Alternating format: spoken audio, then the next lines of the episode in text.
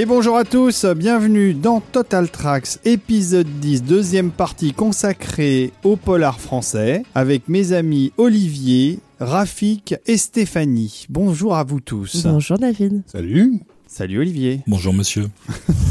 Professeur Desbrosses. Alors, euh, où en sommes-nous? Déjà, on va remercier les tipeurs. De plus en plus nombreux, de plus en plus euh, charmants. Je crois que le fait de tiper pour nous, Rafik, je crois que ça les rend beaux. Ça les rend surtout vertueux, on l'a déjà répété plusieurs fois, Voilà, c'est ça. oui, au sens où ça rachète euh, leur âme auprès de, de Dieu. Bon, si ça peut contribuer aussi esthétiquement euh, Non, mais à les crois. débarrasser de quelques Bah, le, euh, boutons. bouton, point Voilà, noir, voilà. tout ça disparaît euh, une fois que vous avez typé pour nous. Ça, c'est évident que la, la- Franchement, c'est une bonne affaire. hein. Ouais, c'est une très bonne affaire. Mieux que Clérasil, Total Tracks. Ça existe le plus, ça, je crois. Ah bon C'était dans ma jeunesse. C'est un truc de vieux.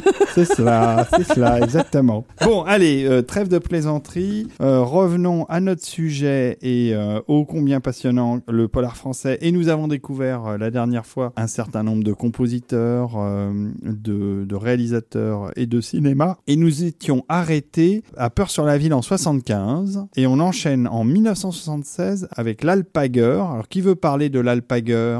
Bah, euh, on est là au milieu des années 70 dans Ouais. la grande période bébelle. Hein, J'avais 6-7 ans. J'étais très mignon. Et tu admirais les affiches mettant en scène notre Belmondo national Ouais, euh, sur les sûr. murs de la capitale. Donc voilà, où Belmondo domine le, le- le- le box-office avec le personnage euh, qui s'est créé. En fait, effectivement, le succès de, de Peur sur la ville dont on parlait la dernière fois a largement cimenté. Il est dans l'enchaînement de- des projets. C'est le bon moment.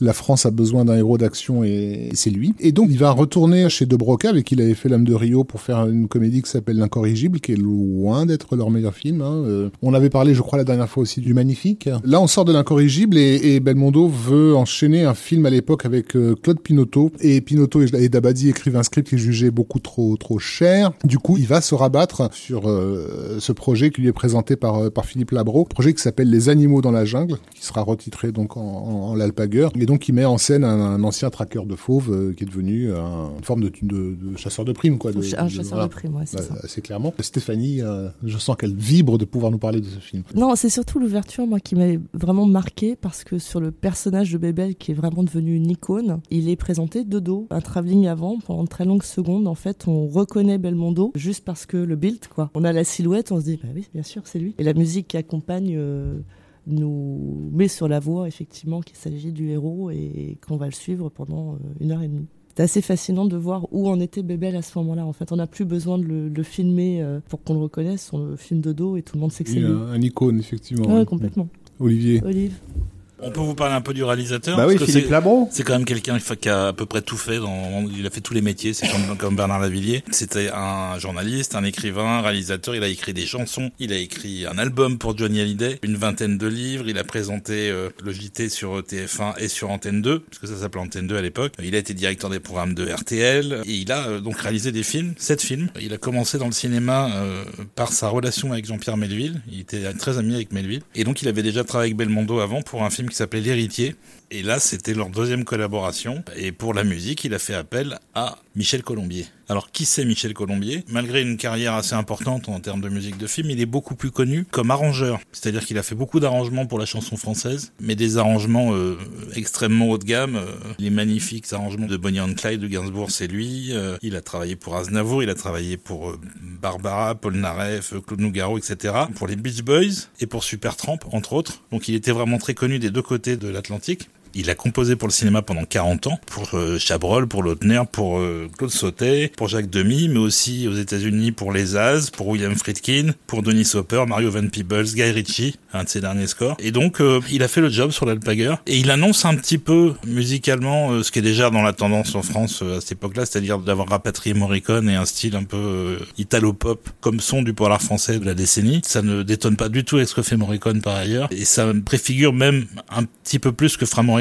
après, dans la deuxième moitié des années 70, justement, sur un certain nombre de polars français. Donc euh, voilà, on va écouter les génériques de l'Alpaguer, sachant que il n'y a pas beaucoup de musique dans le film et qu'elle est assez répétitive dans le sens où c'est presque là, tout le temps, c'est le- ce même thème qu'on entend. euh, Bah, c'est le thème qui est associé à l'Alpaguer, donc au personnage de Bébel surtout. C'est ça, et c'est un thème assez, euh, assez badass. Oui, c'est ça, ça annonce bien la couleur. On est en 1976 et c'est l'Alpaguer de Michel Colombier.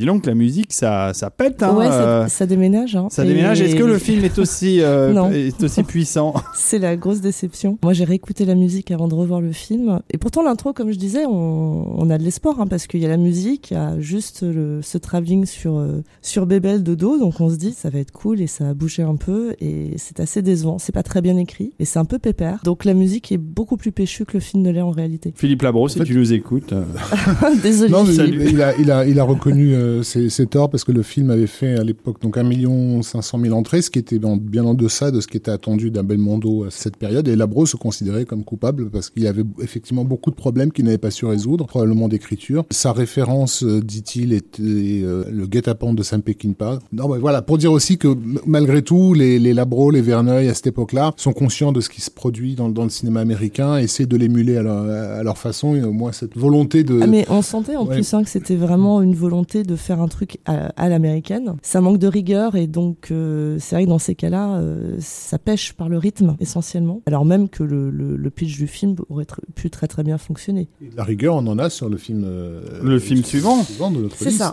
Police Python 357, euh, toujours en 1976. Alors là, c'est un, c'est un, c'est un monument ce film. euh. Toujours sous influence américaine, bien, bien Oui, identifiée. bah, rien que le, Oui. oui, là, là, le, rien que le titre. le, le titre, l'affiche, euh, voilà. Le, le, Ah, le, le générique, parce que le générique, ce sont des images de quelqu'un qui polie, nettoie, euh, remonte ses armes. Ah oui, euh, et en C'est- fait, voilà. on, on découvre à la fin du générique que c'est Yves Montand. C'est Mais, mais Ma- avant, on le sait pas. Ça voilà. pourrait, ça pourrait être un tueur, en C'est fait. Magnum Force Reloaded. euh, C'est un peu ça. Totalement. Et de toute façon, voilà, l'inspecteur Harry plane sur le, Est passé le- par là. est passé par là et plane, en tout cas sur le marketing du film, peut-être pas sur le film euh, lui-même, mais sur le marketing du film. Corneau euh, a jamais caché son amour pour le, la série noire et donc des romans essentiellement américains et donc du coup pour le polar noir euh, américain. Police Python euh, 357 euh, s'inspire euh, assez librement, même s'il est cité officiellement, d'un roman de, de Kenneth Fearing qui s'appelle The Big Clock et qui avait déjà été adapté en 1947 par euh, le réalisateur John Farrow et qui va être euh, d'ailleurs réadapté euh, en 1987 si ma mémoire est bonne dans un film avec Kevin Costner qui s'appelle Sens unique, euh, No Way Out, coécrit avec Daniel Boulanger dont on avait peut-être déjà parlé la, dernière la, Mm. la dernière fois. Police Python 357, c'est l'histoire d'un flic interprété par euh, Yves Montand qui tombe amoureux d'une jeune femme euh, jouée par euh, Stefania Sandrelli et qui se trouve être aussi déjà la maîtresse de son patron, euh, le commissaire interprété par euh, François Perrier. Et lorsque euh, le commissaire s'aperçoit que réalise que sa maîtresse a un deuxième homme, en fait, il la, il la tue. Le flic, euh, devant enquêter sur l'affaire, euh, réalise que toutes les pistes mènent vers son boss, en fait. Donc il se retrouve pris au sein d'une machination, enfin, euh, qui va se, refermer euh, sur lui, d'autant plus que la femme du commissaire, interprétée par Simone Signoret, tire aussi euh, un peu les ficelles de son côté. Oui, oui, et c'est vrai qu'il y, a- une progression vraiment implacable. C'est presque une tragédie en fait, euh, euh, sans vouloir vous raconter la fin. Parce que c'est pas nécessaire. C'est très joliment réalisé par Corneau, qui avait un, un œil, euh, pour le coup, comme tu disais, très américain. C'est un film qui aurait pu être fait par Melville, en fait. Et donc, musicalement, pour le coup, on va être en porte-à-faux avec tout ce qu'on a écouté avant, euh, dans l'émission précédente, euh, et tout ce qu'on va écouter après également, d'ailleurs. C'est quelque chose de tout à fait unique dans le polar français. Corneau a fait appel à Georges Delerue, qui a une carrière incroyable que je vais même pas essayer de résumer. De toute façon, vous devriez connaître. Et sinon, peut-être qu'un jour, on fera une émission sur Delerue, parce que Il il mérite largement. On pourrait faire une émission en 12 parties. Donc, euh, et donc, la demande de Corneau tranche beaucoup avec le style habituel de Georges Delerue, qui, euh, à l'époque, faisait beaucoup de comédies, euh, de films assez légers, euh, tous les films de Philippe de Broca, etc. Et là, Corneau va lui faire écouter des madrigaux de Monteverdi et la symphonie pour orgue de Camille Saint-Saëns pour le mettre dans l'ambiance. Et ce que Delerue a fait, c'est absolument glaçant. C'est la musique qu'on entend d'ailleurs sur le générique dont on parlait,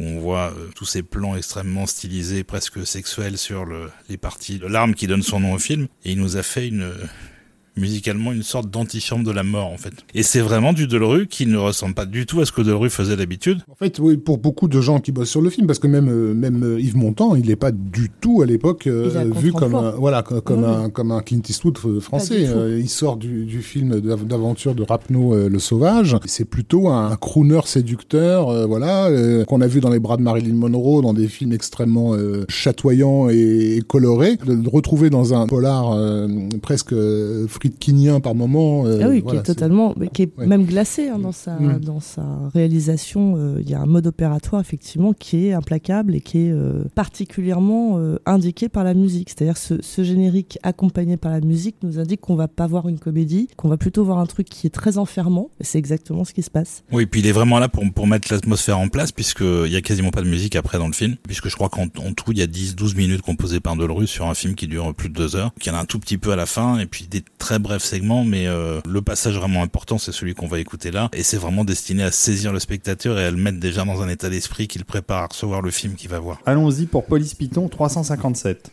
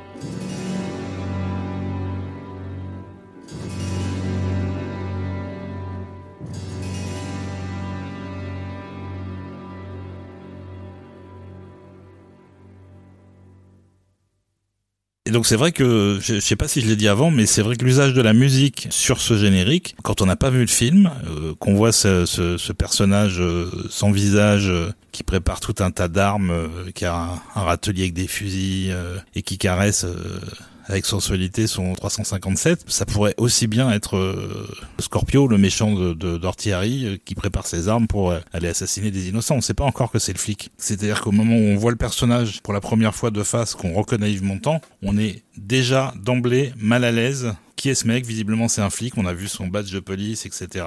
Mais il y a un truc pas net chez ce mec. Et tout le film joue d'ailleurs sur un déséquilibre très soigneusement travaillé pour être constant. On ne sait jamais si on doit être dans le camp de Montand ou si on doit prendre du recul parce que ce qu'il fait n'est pas acceptable en fait. Et alors Dolru, euh, bah pour lui c'était très expérimental évidemment, hein. c'était un musicien accompli donc il était capable de tout faire, mais pour ça il avait fait de la recherche. Et puis après évidemment il est retourné à des choses un peu plus, un peu plus, un peu plus festives euh, en disant ce n'est pas parce que j'ai fait un générique très difficile que je dois rester dans cet état de recherche. Le musicien doit être au service du discours cinématographique et non d'un esthétisme préalablement établi. Police Python a été un, un gros succès par rapport à, aux attentes, euh, même si euh, Montant était déjà bien installé euh, en France à l'époque, il n'était pas du tout dit que Montant dans un film d'action sévère comme on vient de le voir pouvait ramener les spectateurs. Ils ont qu'ils ont fait un million et demi d'entrées, ce qui était suffisamment encourageant pour immédiatement remettre le couvert très très vite avec un autre film que je recommande qui est La Menace, toujours réalisé par Alain Corneau avec Yves Montand et voilà qui pousse l'hommage aux États-Unis jusqu'à se conclure littéralement sur le territoire nord-américain. C'est à voir. C'est aussi l'histoire d'un mec qui est pris au piège d'une machination infernale. Euh, D'accord, La Menace et Police Python 357 de Alain Corneau. On enchaîne en 1978 par un film qui s'appelle euh, Flic ou Voyou. Alors Flic ou Voyou, c'est donc euh, bah, toujours notre ami Bébel qui, qui domine l'affiche, affiche sur, laquelle son nom d'année en année devient de plus en plus énorme. ça. voilà. Et c'est sa première collaboration avec Georges Lautner. Ensemble, ils vont faire cinq films. Et c'est vraiment avec Lautner que va se créer celui qu'on appelle Toc Toc Badaboum en fait. C'est-à-dire vraiment le bel mondo n'importe Qui d'une certaine façon n'y croit plus. Lautner, euh, arrive en tant que réalisateur des Tontons Flingueurs, d'une certaine manière. Donc il est là pour amener de la légèreté, de la déconne, etc. Donc évidemment, il arrive avec son scénariste attitré qui est Michel Audiard, qui va néanmoins être euh, assisté par euh, Jean Herman. Il s'est créé aussi un nom de plume pour écrire des, bouquins dans, la série noire. Son nom de plume, c'est Jean Vautrin. Il a quelques succès bien réels qui d'ailleurs plus tard seront adaptés en film. Hein. je pense notamment à Billy Zucky. Et il créera dans les années 80 le personnage de Boro, le reporter euh, aventurier, qui sera un succès de librairie en, en, en, bande dessinée avec euh, Dan Frank. Voilà. Donc Vautrin, enfin, vient, vient, amener, on va dire, un peu de modernité au, au style Lautner, qui est quand même basiquement Lautner, c'est on passe d'un lieu à l'autre et on pète la gueule à quelqu'un. Ça sera le cas dans Flic ou Voyou, sauf que au lieu de rentrer par la porte, cette fois-ci, on défonce la maison avec une voiture de course. ça résume presque le film. Mmh, c'est exactement ça. C'est la naissance de Bébel, ce personnage ultra truculent. Euh, alors je sais pas s'il y croit plus, en tout cas il ne croit plus au personnage qui a été créé sur les décennies précédentes, c'est-à-dire euh, le film noir, le polar à la française qui était la référence. Là on est largement vers la fin des années 70, donc on a déjà perdu presque le mojo qu'on avait sur le film noir euh, français. Ce que tu veux dire, c'est qu'en fait, euh, de Pierrot le fou, c'est devenu Bébel le foufou. oui, c'est à peu près ça. Alors, ça le rend pas du tout antipathique, au contraire. Hein. C'est aussi pour ça qu'on l'aime, le Bébel. Mais on est sur quelque chose de complètement différent qui va euh, plaire donc il reste un personnage extrêmement populaire. C'est plus du tout euh, le même polar que euh, dans les décennies précédentes. On est déjà en train d'aborder la fin des années 70 et le début des années 80. On va rentrer dans des décennies qui presque vont détruire ce qui avait été mis en place sur les décennies précédentes. C'est peut-être le premier film en fait de déconstruction véritable avec une proposition action mais plus polar noir. Donc on est sur un film d'action. Ça saute partout, c'est truculent, il y a beaucoup de cascades, Bébel est dans son élément. Mais voilà, on rentre dans l'actionneur euh, à la française. Avec Lautner, ils vont enchaîner le guignolo, le professionnel. À la fin des années 80, il y aura Joyeuse Pâques et enfin ils termineront avec euh, l'inconnu dans la maison. Mais c'est vraiment cette alliance-là qui a créé le dernier round, on va dire, du, du Bébel Action Hero. Donc musicalement, Lautner, il a travaillé beaucoup avec ce compositeur qu'on va avoir maintenant, qui est Philippe Sard. C'est un géant de l'époque, puisqu'il a commencé en 1970 sur les choses de la vie de Claude Sautet. Il avait environ 18 ans. Et à partir de là, il a commencé à enchaîner les films. Et là, il en faisait 10, 15 par an. Et c'est souvent des films où il y a très très peu de musique. Il y a, peut-être un quart d'heure de musique, encore une fois, 20 minutes qui ont été enregistrés pour, euh, pour Flic ou Voyou. Avec surtout une, un retour très fréquent du thème qu'on va écouter maintenant, qui est du pur Philippe Sartre, c'est-à-dire qu'il se place toujours légèrement en porte-à-faux vis-à-vis de l'image. Il essaie jamais de rentrer dans un moule, euh, dans un style qui aurait été euh, mis en place par d'autres compositeurs ou des générations entières de compositeurs. Il va toujours prendre un petit peu le contre-pied, aller un petit peu là où on n'attend pas, tout en faisant beaucoup appel toujours à ses racines euh, classiques et jazz. Euh, c'est quelqu'un de très cultivé et qui nourrit euh, sa musique de cette culture énorme. Et puis Philippe Sartre, c'est aussi, au dire de tous les metteurs en scène qui ont travaillé avec lui, un monteur extraordinaire. Tu l'emmènes en salle de montage, il va te dire exactement là où ça va pas, où il y a trois images de trop, où il y a un plan qu'il faut déplacer, qu'il faut enlever. C'est presque son deuxième métier puisque beaucoup des réalisateurs de l'époque lui faisaient suffisamment confiance qu'il lui ouvrait les portes des salles de montage euh, pour bénéficier de ses conseils en fait. Comment est le film Flic ou Voyou? C'est regardable Ah oui, oui, ça, reste euh, sympa, vraiment. Ça fait partie de ces films qui passaient régulièrement à la télévision quand on était gamin, Ouais. et justement que les mômes de 10 ans euh, aiment bien regarder, parce que c'est suffisamment vulgaire, et il y a suffisamment de coups de poing pour donner l'impression que tu croques euh, un fruit défendu, quoi. C'est exactement ça. Puis bon, il y a les dialogues d'Audiard qui sont pas mal. Oui, qui font quand même bien mouche dans celui-là pour le coup. Sur le plan de la réalisation, c'est très pépère. C'est plan-plan. Euh, oui, vraiment, euh, on pose la caméra et on suit ce qui se passe. Mais il y a Euh, toute une tribu d'acteurs qui, à mon avis, gravitent toujours dans le même. euh, bah, déjà, il y a Marie Laforêt, Marie Laforêt qui va partager, je crois, trois fois l'affice avec euh, Belmondo. On la retrouvera dans les Morphalou. Morphalou. Voilà. Après, c'est surtout le- les, les seconds rôles Oui. hein, qui, qui, qui, c'est les films Castelli, hein. Les Galabru, Galabru, voilà. voilà. Oui, oui, il y a Charles Gérard aussi, Voilà, je crois, dans le encore. film. Les, les seconds euh. couteaux sont toujours formidables, euh, mais ça c'est vraiment la famille après Lautner euh, qui euh, réapparaît à chacun de ses films, quoi. Mais ça se regarde bien, ouais, encore aujourd'hui, je trouve. Et puis à ce moment-là, Belmondo est déjà producteur euh, sur les films. Il investit son argent, donc il a son mot à dire sur beaucoup de choses. euh, et c'est pour ça qu'il fait beaucoup travailler sa famille de de- d'acteurs. euh. Il avait pris ce pouvoir, justement, si on l'a, on l'a pas dit tout à l'heure, sur l'Alpaguer, en fait, qui est, qui est un film qu'il a Qui produit. s'était énormément euh, voilà, investi, ouais, ouais, tout à fait. sans, sans, sans l'aide d'associés, en fait. Il- Donc Philippe Sarr va bien capter le côté euh, sautillant et, et bondissant de Belmondo euh, dans la musique qu'on va écouter maintenant, qui est le générique de Flicou Voyou.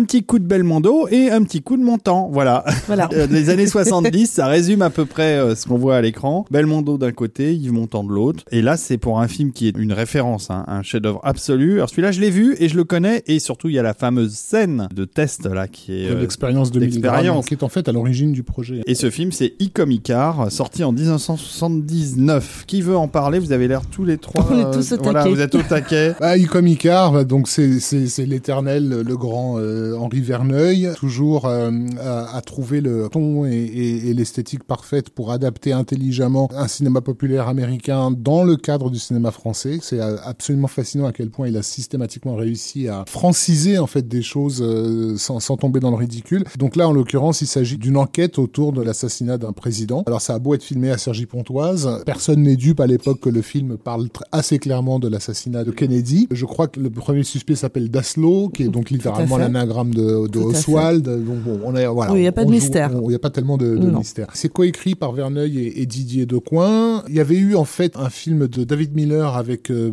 euh, Burt Lancaster qui s'appelait Executive Action, qui était sorti en 1973, je crois, qui déjà évoquait la question de l'assassinat de Kennedy sans jamais citer le nom. Euh, voilà, il s'agissait en fait de gens qui préparaient euh, l'assassinat d'une personnalité importante et on les voyait s'entraîner dans le désert avec trois tueurs et en même temps ils cherchaient quelle allait être leur brebis sacrificielle pour le, le donner en pâté au Mela. Et je pense que hum, même si j'ai pas le souvenir d'être tombé sur une interview où Verneuil citait euh, ouvertement le film de Miller, je pense qu'il a, il y a, il y a déjà de ça dans dans dans Icar. Alors pourquoi Icar Tout simplement parce que comme comme il nous est révélé vers la fin, désolé spoilers, euh, bah, c'est le, le mythe d'Icar, c'est celui qui tente de se rapprocher de la vérité et de, à savoir Mais le qui soleil se brûle les et ailes. que se brûlent les ailes. Voilà, donc on Euh, sait. le soleil fait fondre Euh, les- la- ceux qui, a- voilà, ceux qui accrochent ses ailes et la accroche. cire qui accroche ses ailes.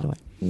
Et donc, on sait pendant tout le projet que c'est un peu ce qui attend le, personnage de Montan. Le choix de Montan aussi au, casting est très intéressant parce que ça fait écho au film de Costa Gavras Z, hein, qui, avait été un de ses gros succès de la fin des années 60, dans lequel il était, le, cette fois-ci, le président assassiné, qui est à l'époque, et je pense encore aujourd'hui, un modèle du film conspirationniste. Comment mettre en scène la conspiration. Quand Oliver Stone va faire son JFK, il ira chercher chez Costa Gavras Z des idées de montage, euh, euh, de mise en scène. euh, ben, voilà, Gavras a vraiment posé les bases de la façon avec laquelle on, on capte le spectateur et on le fait rentrer justement dans ce sentiment paranoïaque où tout d'un coup des éléments qui nous paraissent épars révèlent en fait une toile conspirationniste qui mène vers un point euh, et plus tu t'approches de ce point et plus euh, plus c'est dangereux et plus tu vas euh, t'y brûler les ailes. Puis bon, on a affaire à du Verneuil, hein, qui profite toujours de ces sujets pour faire des vraies leçons de cinéma. Donc, ce qui est super intéressant, c'est que la l'enquête, qui est donc une enquête menée parce que euh, le, le procureur, euh, qui est joué par Yves Montand, refuse de signer le rapport qui rend compte euh, des conditions de l'assassinat euh, du président euh,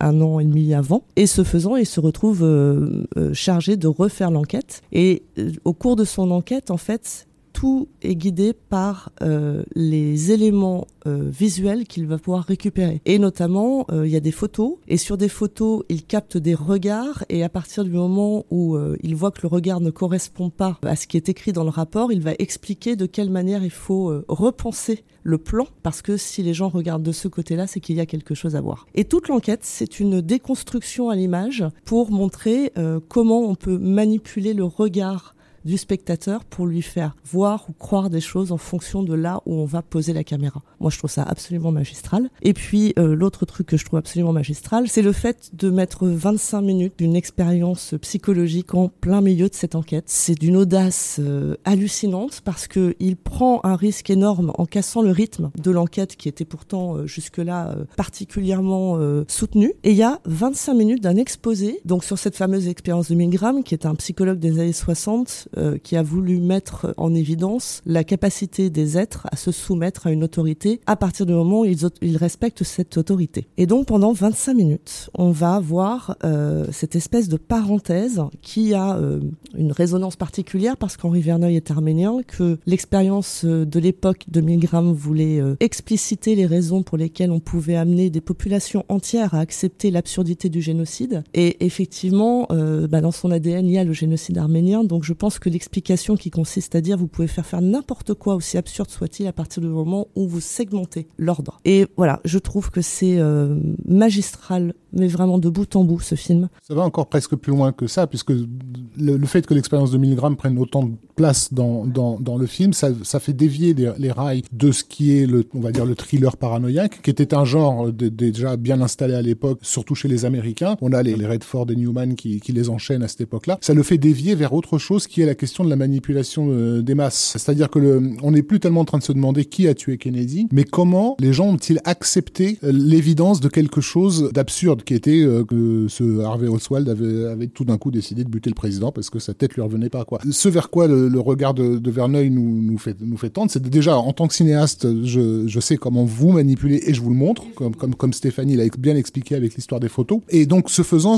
en tant que cinéaste, moi je dois tout le temps être conscient de votre psychologie de spectateur, comment vous vous pensez. Et, c'est parce que je sais comment vous pensez que je peux prévoir le chemin euh, par lequel je vous je vous mène. Or euh, euh, ces expériences psychologiques euh, de, de, de, laboratoire. Ceux qui sont le plus attentifs ne sont pas les, les, les citoyens lambda qui n'ont même pas idée qu'elles existent. Ceux qui sont le plus attentifs, c'est ceux qui sont en charge justement de manipuler les masses. Donc je pense évidemment à la, CIA, hein, dont c'est un des gros des gros boulots. Et d'ailleurs, je le, dis pour ceux qui ignoreraient euh, euh, cela, au lendemain de l'assassinat de Kennedy, la CIA a théorisé un, concept, elle a mis en place un concept qu'elle a euh, donné au monde entier. C'est une phrase qui, est la théorie de la conspiration. C'est un terme qui a été inventé par la CIA au lendemain de Kennedy pour justement décourager les gens de se poser des questions, euh, des questions élémentaires sur une anomalie importante. Ça, ça fait que ce terme-là, le fait qu'il circule de, de, bouche en bouche, fait que ce sont les gens eux-mêmes qui se surveillent les uns les autres. C'est-à-dire qu'en fait, on n'a pas besoin de les contrôler. On sait que dans le, dans le privé, dans la famille, etc., il y aura tout le temps un gardien qui viendra leur dire stop, arrête-toi, ne va pas plus loin. Tu rentres dans la théorie de la conspiration. Ça fait partie des méthodes de manipulation euh, multiples que la CIA peut, peut exercer. Entre autres, hein, il n'y a pas que elle qui fait ça, bien sûr. Ouais. Donc, euh, en gros, euh, il est bien le film. ça, on n'arrête pas de le dire. Non, mais ce qu'il faut dire, c'est que c'est une époque où Verneuil commence à être de plus en plus euh, dans la théorisation. Enfin, il est conscient de son pouvoir Oui. de, de cinéaste auprès d'un public populaire. Et si on était sur 4chan, il dirait qu'il est en train de red piler euh, le, le public parce qu'il va y avoir 1000 milliards de dollars qui arrivent après et qui est pas mal non plus dans le genre. ouais. Mais oui, et puis il est d'une modernité, d'une audace insensée quand on le remet dans le En contexte. termes de mise en scène, euh, il a, il a atteint un peu son, son, Et il est au top. Son, son plafond, euh, c'est quand même assez extraordinaire. Et il y a un plan que je vais pas détailler parce que je veux pas spoiler le film pour ceux qui l'ont pas vu, parce que honnêtement, euh, regardez-le, c'est presque euh, le bullet time euh, 30 ans en avance en fait. Je sais même pas en revoyant le film maintenant comment ils ont fait le plan. Et, euh, et donc musicalement, c'est la dernière collaboration de Henri Verneuil avec Ennio Morricone, qui évidemment, comme d'habitude, comme un peu sur tous les films qu'il faisait à cette époque-là, il, il était assez génial, euh, le père Morricone.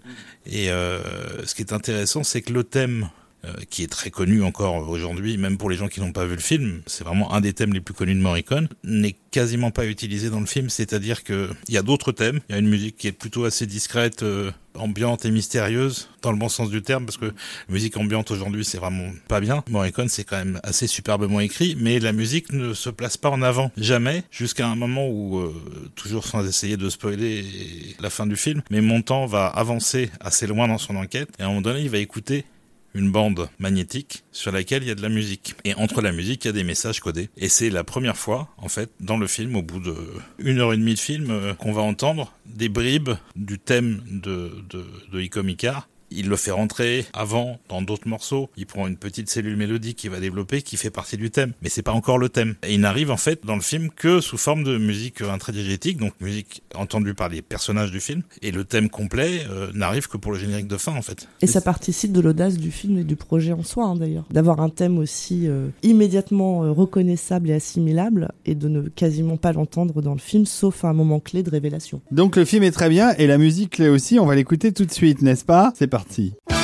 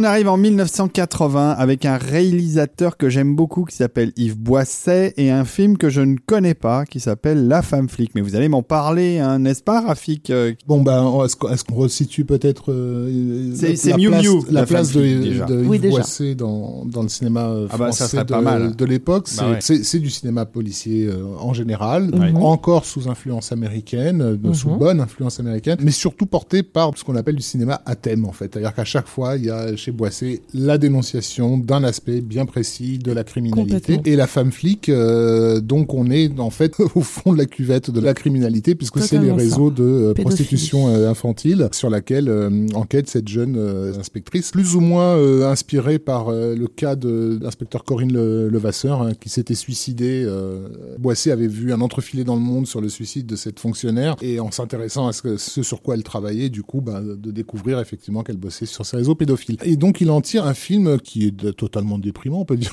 des choses comme ça, enfin, euh, de- visuellement, thématiquement, enfin, Mais comme voilà. souvent chez Boisset, hein, c'est-à-dire que oui, c'est des polars, mais c'est souvent l'impact social qui fait qu'on s'en prend une derrière la tête à chaque fois. Ouais. Bah, un peu à, à l'instar de, de, de, de Verneuil euh, sur des, des, des thématiques différentes. Il y a cette extrême modernité, il a un regard tellement acéré sur le monde, il arrive tellement à, à, à synthétiser l'horreur absolue sur une thématique comme celle-ci, euh, parce que on est quand même dans le nord, on est au fin fond des corons. Le ciel est bas, il est gris. Ah ouais, non, ouais. la lumière euh, la- et la photo du film est absolument, euh, enfin, rend bien hommage euh, à la région. Et Miu Miu est assez fantastique et je, je comprends très bien pourquoi Boisset a vu en elle euh, une incarnation parfaite de cette inspectrice dans un système de valeurs inhérent à sa profession. Donc c'est quelqu'un qui a la foi, hein, littéralement, qui ressemble à un petit oiseau. Donc c'est un petit rayon de soleil projeté euh, au milieu des corons. C'est une petite blonde, euh, un petit moineau, quoi. Elle a l'air toute fragile, elle a une toute petite voix, un petit filet de voix, et en fait, elle a une force, une détermination, et c'est exactement ça que Boisset va chercher. Cette espèce de dichotomie et d'ambivalence totale entre un personnage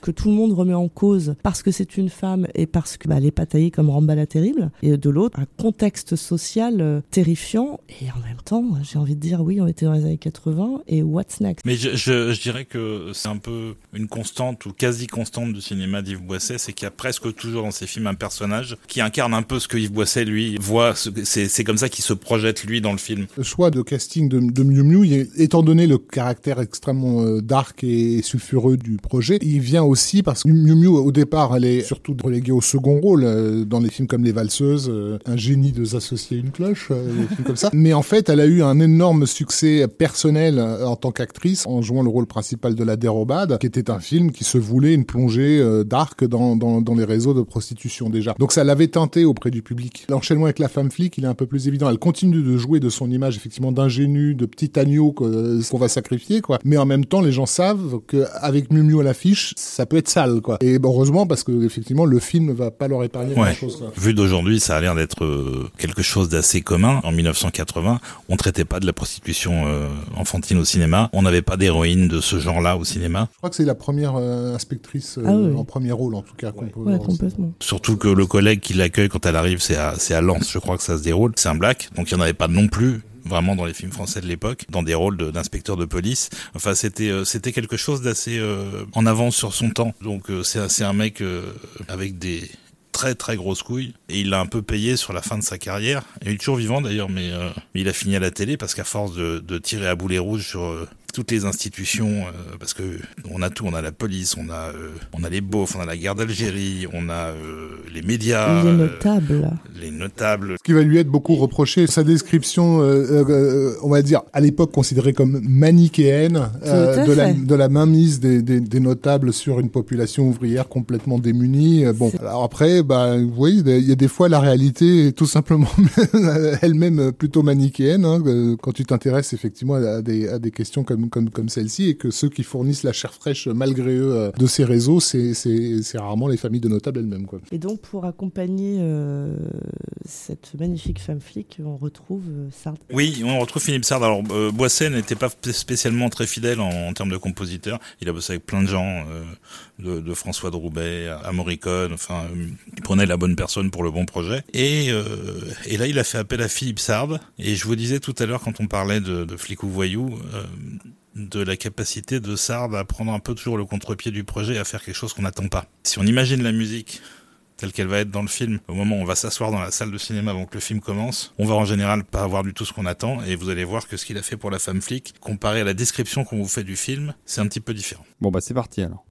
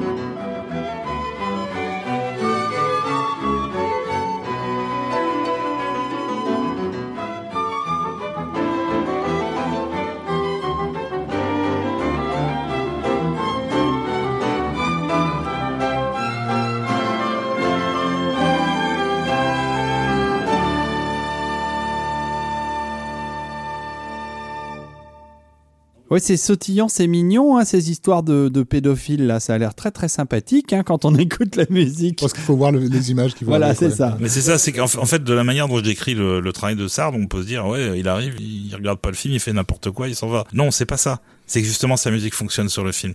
C'est là où c'est assez sidérant, c'est qu'à chaque fois, ça fonctionne quel que soit le film. Il y a des trucs euh, assez sublimes qu'il a fait entre autres pour des films de Tavernier. Euh, on pourrait faire une émission, euh, une longue émission complète sur Philippe Sard, qui est lui-même un mystère à part entière. Mais à l'image, il a toujours exactement le ton juste tout en faisant quelque chose qui n'est pas ce qu'on s'attendait à entendre. Et là, dans La Femme Flic, c'est un peu comme dans les autres dont on a parlé avant, il y a quasiment pas de musique. Il y a le générique qu'on vient d'entendre là au début, et puis d'ailleurs deux trois petits fragments d'une minute dans le film et puis un peu de musique à la fin et c'est tout. Il n'y avait pas besoin de souligner ce qu'on voit dans le film en fait. Alors on passe à un film dont je n'ai jamais entendu parler mais c'est ça c'est moi. Attention maintenant le film dont on va vous parler c'est un film sur le cyclisme. Ah oui bien sûr euh, et c'est surtout euh, un film que je ne connais pas euh, d'un réalisateur que je ne connais pas non plus. C'est une affaire d'homme. une affaire d'homme. Sorti en 1980. Un film avec Claude Brasseur et Jean-Louis Trintignant qui n'est pas à proprement parler un polar mais plutôt un thriller. on a quand même décidé de le garder parce que la musique est de Vladimir Kosma et qu'on n'avait pas forcément eu l'occasion de s'arrêter sur Kosma, qui n'a pas vraiment bossé dans le polar. Donc on s'en rapproche un, petit peu. C'est réalisé par Nicolas euh,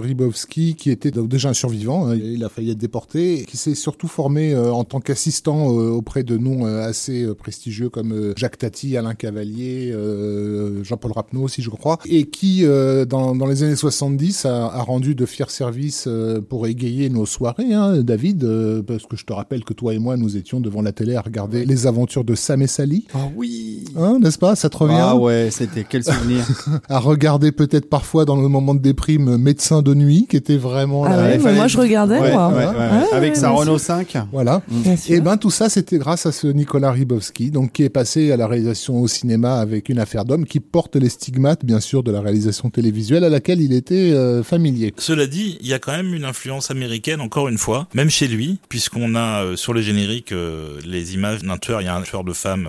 un tueur du toit. Le tueur du toit qui, qui, se plante sur les, les, les, toits de Paris avec un fusil à lunettes, qui descend des jeunes filles. Et ça me rappelle pas du tout un film de Clint Eastwood. Ça, ça rappelle pas du tout un film de Clint Eastwood, et c'est pas du tout sous influence de, de ce, de ce film-là. Et d'ailleurs, c'est parce qu'on va vous faire écouter là, mais Cosma, sur ces scènes-là qui sont le générique du film, a fait une musique assez dissonante qu'on n'attend pas forcément non plus de la part du, du compositeur de L'aile ou la cuisse. Et alors donc, on va pas écouter ce morceau-là du générique, on va écouter un morceau euh, qui est un morceau de, de, course à vélo, puisque en gros l'histoire, on va, on va pas rentrer dans l'histoire en détail, mais c'est un film sur le cyclisme. C'est un film sur le cyclisme, et donc euh, l'amitié qui va lier les deux protagonistes naît à travers le vélo. Ils vont faire du vélo avec des bandes de potes euh, au bois de Boulogne.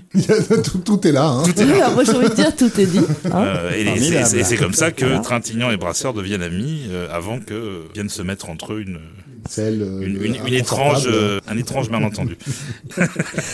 Je pense que les gens qui n'ont pas vu le film s'imaginent que c'est que c'est pas du tout ça.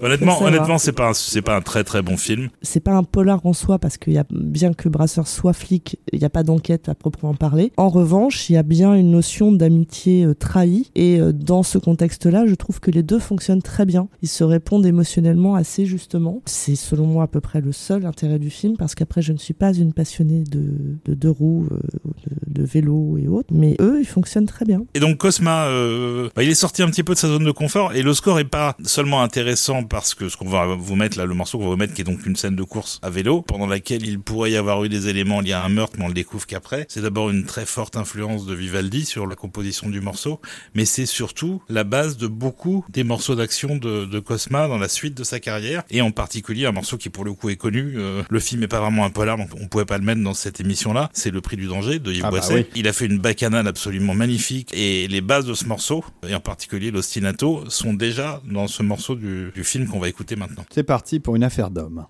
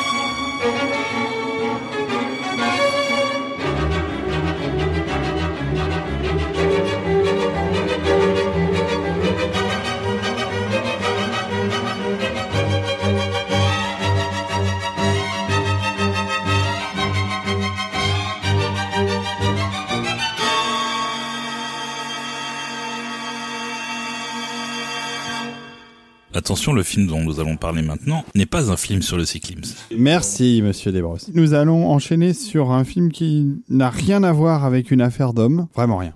C'est sorti euh, en 1981, euh, un an après. Ça s'appelle Le choix des armes. Tout à fait. On retrouve euh, notre ami Alain Corneau, toujours au top quand il s'agit de dépeindre des gens pris au piège.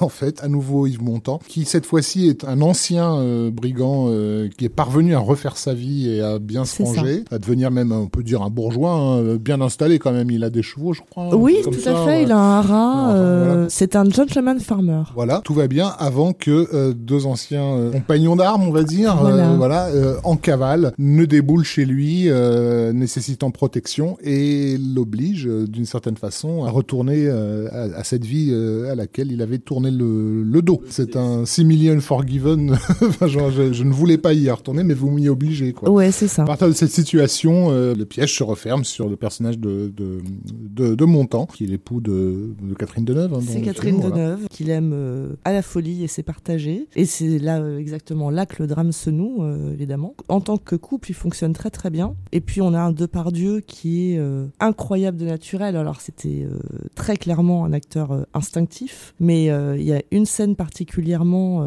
parce que là où lui est dans la démesure et prend énormément de place, mais Montand lui laisse toute cette place. C'est-à-dire que Montand, lui, joue tout en sobriété pour laisser le talent d'un Depardieu s'exprimer pleinement. Montand a plus besoin d'être dans la surenchère et dans le surjeu, il a juste besoin d'être là. Et il le fait très très bien, c'est assez joli à voir, et Depardieu a une scène euh, magistrale, et c'est entre lui et Deneuve que ça se passe. Il est euh, extrêmement touchant. C'est une scène qui se passe dans les écuries, et où en fait, euh, derrière ce masque justement de, de violence qui n'arrive plus à contenir, se cache juste un tout petit garçon. C'est un moment bouleversant en fait, juste avant que ne se noue le drame en tant que tel, et ça prend d'autant plus de force parce qu'il y a eu cette scène juste avant. Je pense que tu allais le dire tout à l'heure, Rafi, quand je t'ai coupé, euh, qu'il y avait aussi un effet miroir, évidemment, entre Montand qui se voit jeune dans le personnage, de, Depardieu, ouais. de Depardieu, et ça va conditionner une partie de ses actions aussi dans le film, parce qu'il comprend en fait.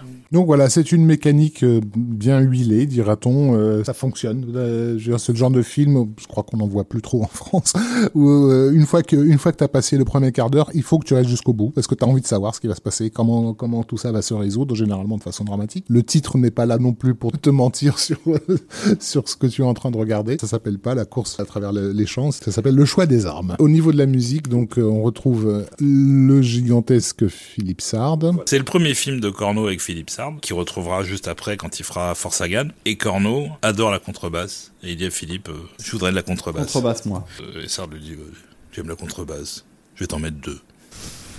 et du coup, et du coup, il a pris deux pointures absolument mondiales du jazz, euh, qui sont Ron Carter et Buster Williams. Euh, Ça inaugure en fait la période de gloire de Sard, où euh, là, ça fait dix ans qu'il est dans le métier. Il a fait déjà 100 films, énormément de, musique, de choses très très différentes. Et là, on lui déroule le tapis rouge, euh, on lui donne ce qu'il veut, on lui donne le London Symphony Orchestra, on lui donne Abbey Road, on lui donne des jours et des jours de séances d'enregistrement euh, et des solistes prestigieux. Il va en avoir plein d'autres après, jusqu'à un moment où ça va se casser la gueule. C'est un jeu où on parle de Sard en détail dans une émission, pourra vous, vous raconter un peu plus l'histoire. Et donc, euh, encore une fois, il y a quasiment que le thème qui revient dans le film. Alors, il y a un peu plus de musique, mais c'est plus ou moins toujours la même chose. C'est euh, ce qu'on entend dès le générique qui est comme souvent chez Sartre construit en deux petits mouvements qui s'enchaînent et qu'on retrouve sur euh, pas mal de scènes souvent assez contemplatives dans le film. En plus, le film, c'est un, magnifique scope euh, avec une très belle photo. Euh, C'est quand même assez inhabituel dans le cinéma français même de l'époque d'avoir des choses qui soient aussi soignées en termes de- d'esthétique. Et ce qui est fascinant, c'est que la musique est a priori euh, identique. Je veux dire, c'est carrément, je pense, le même morceau qui a été monté trois ou quatre fois dans le film. Et à chaque scène, ça marche à merveille, y compris la rupture qu'on va entendre quand on va vous faire écouter le morceau.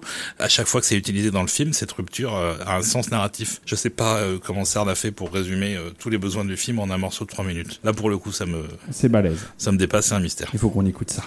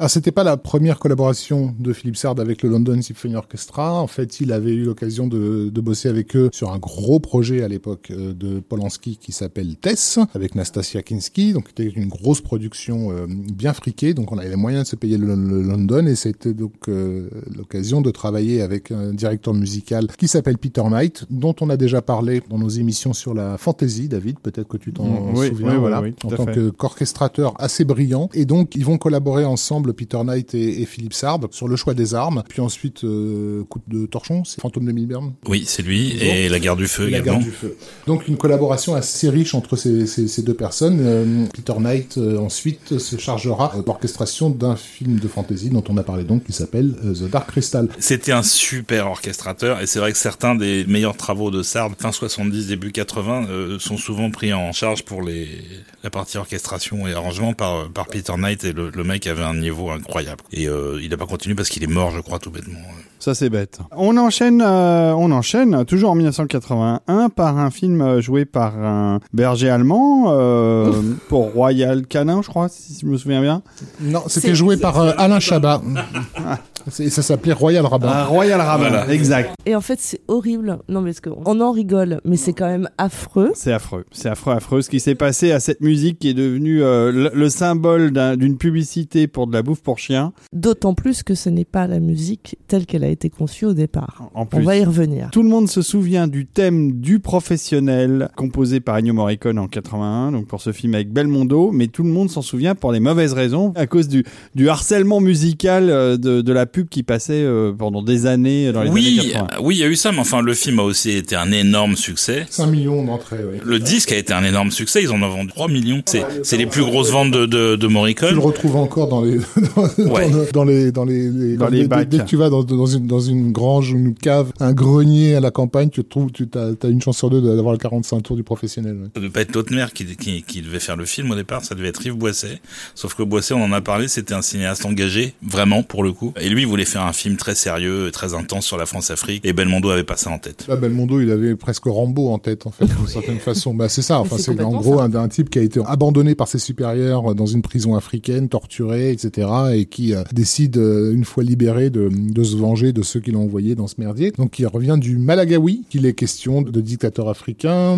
Il est question de couscous poulet, puisque donc Belmondo euh, décoche une droite dans un, un personnage qui se retrouve euh, au milieu d'un groupe d'émirs. C'est le toc toc Hein, euh, Et puis Audiard sert complètement euh, ce propos-là, hein. c'est-à-dire que là on est pareil, c'est du Audiard en pilote automatique, c'est-à-dire que c'est jamais mauvais Audiard, on est bien d'accord, on est on est content quand il y a Audiard au générique, mais on a connu Audiard hyper inspiré. Là il est un peu en mode euh, pépère. Voilà, il y a deux trois fulgurances dans le film. Je crois que c'est pire que Pépère, il en avait rien à foutre. Il travaillait sur Garde à vue à ce moment-là, qui lui le passionnait beaucoup Ah oui, plus. il y a de quoi. Et à tel point qu'il voulait euh, qu'on retire son nom du générique pour mettre celui de son fils, qui soi-disant avait participé et qui en fait faisait plutôt le go-between entre Audiard et Lautner. Mais euh, en gros, il était pas à fond. On n'a pas précisé que euh, Francis Weber avait été appelé à la rescousse hein, par Audiard sur le, sur le scénario pour le resserrer un petit peu en fait. Tout le monde a vu le film, donc là on peut spoiler, c'est que Belmondo meurt à la fin au moment de monter dans Ah bah l'hélicoptère. non et en fait, ils ont tourné les deux fins. Ils ont mis un temps infini à décider quelle fin. euh, est-ce qu'ils le laissent partir ou est-ce qu'ils le butent au moment où il monte dans l'hélico Et puis finalement, ils ont tranché, mais euh,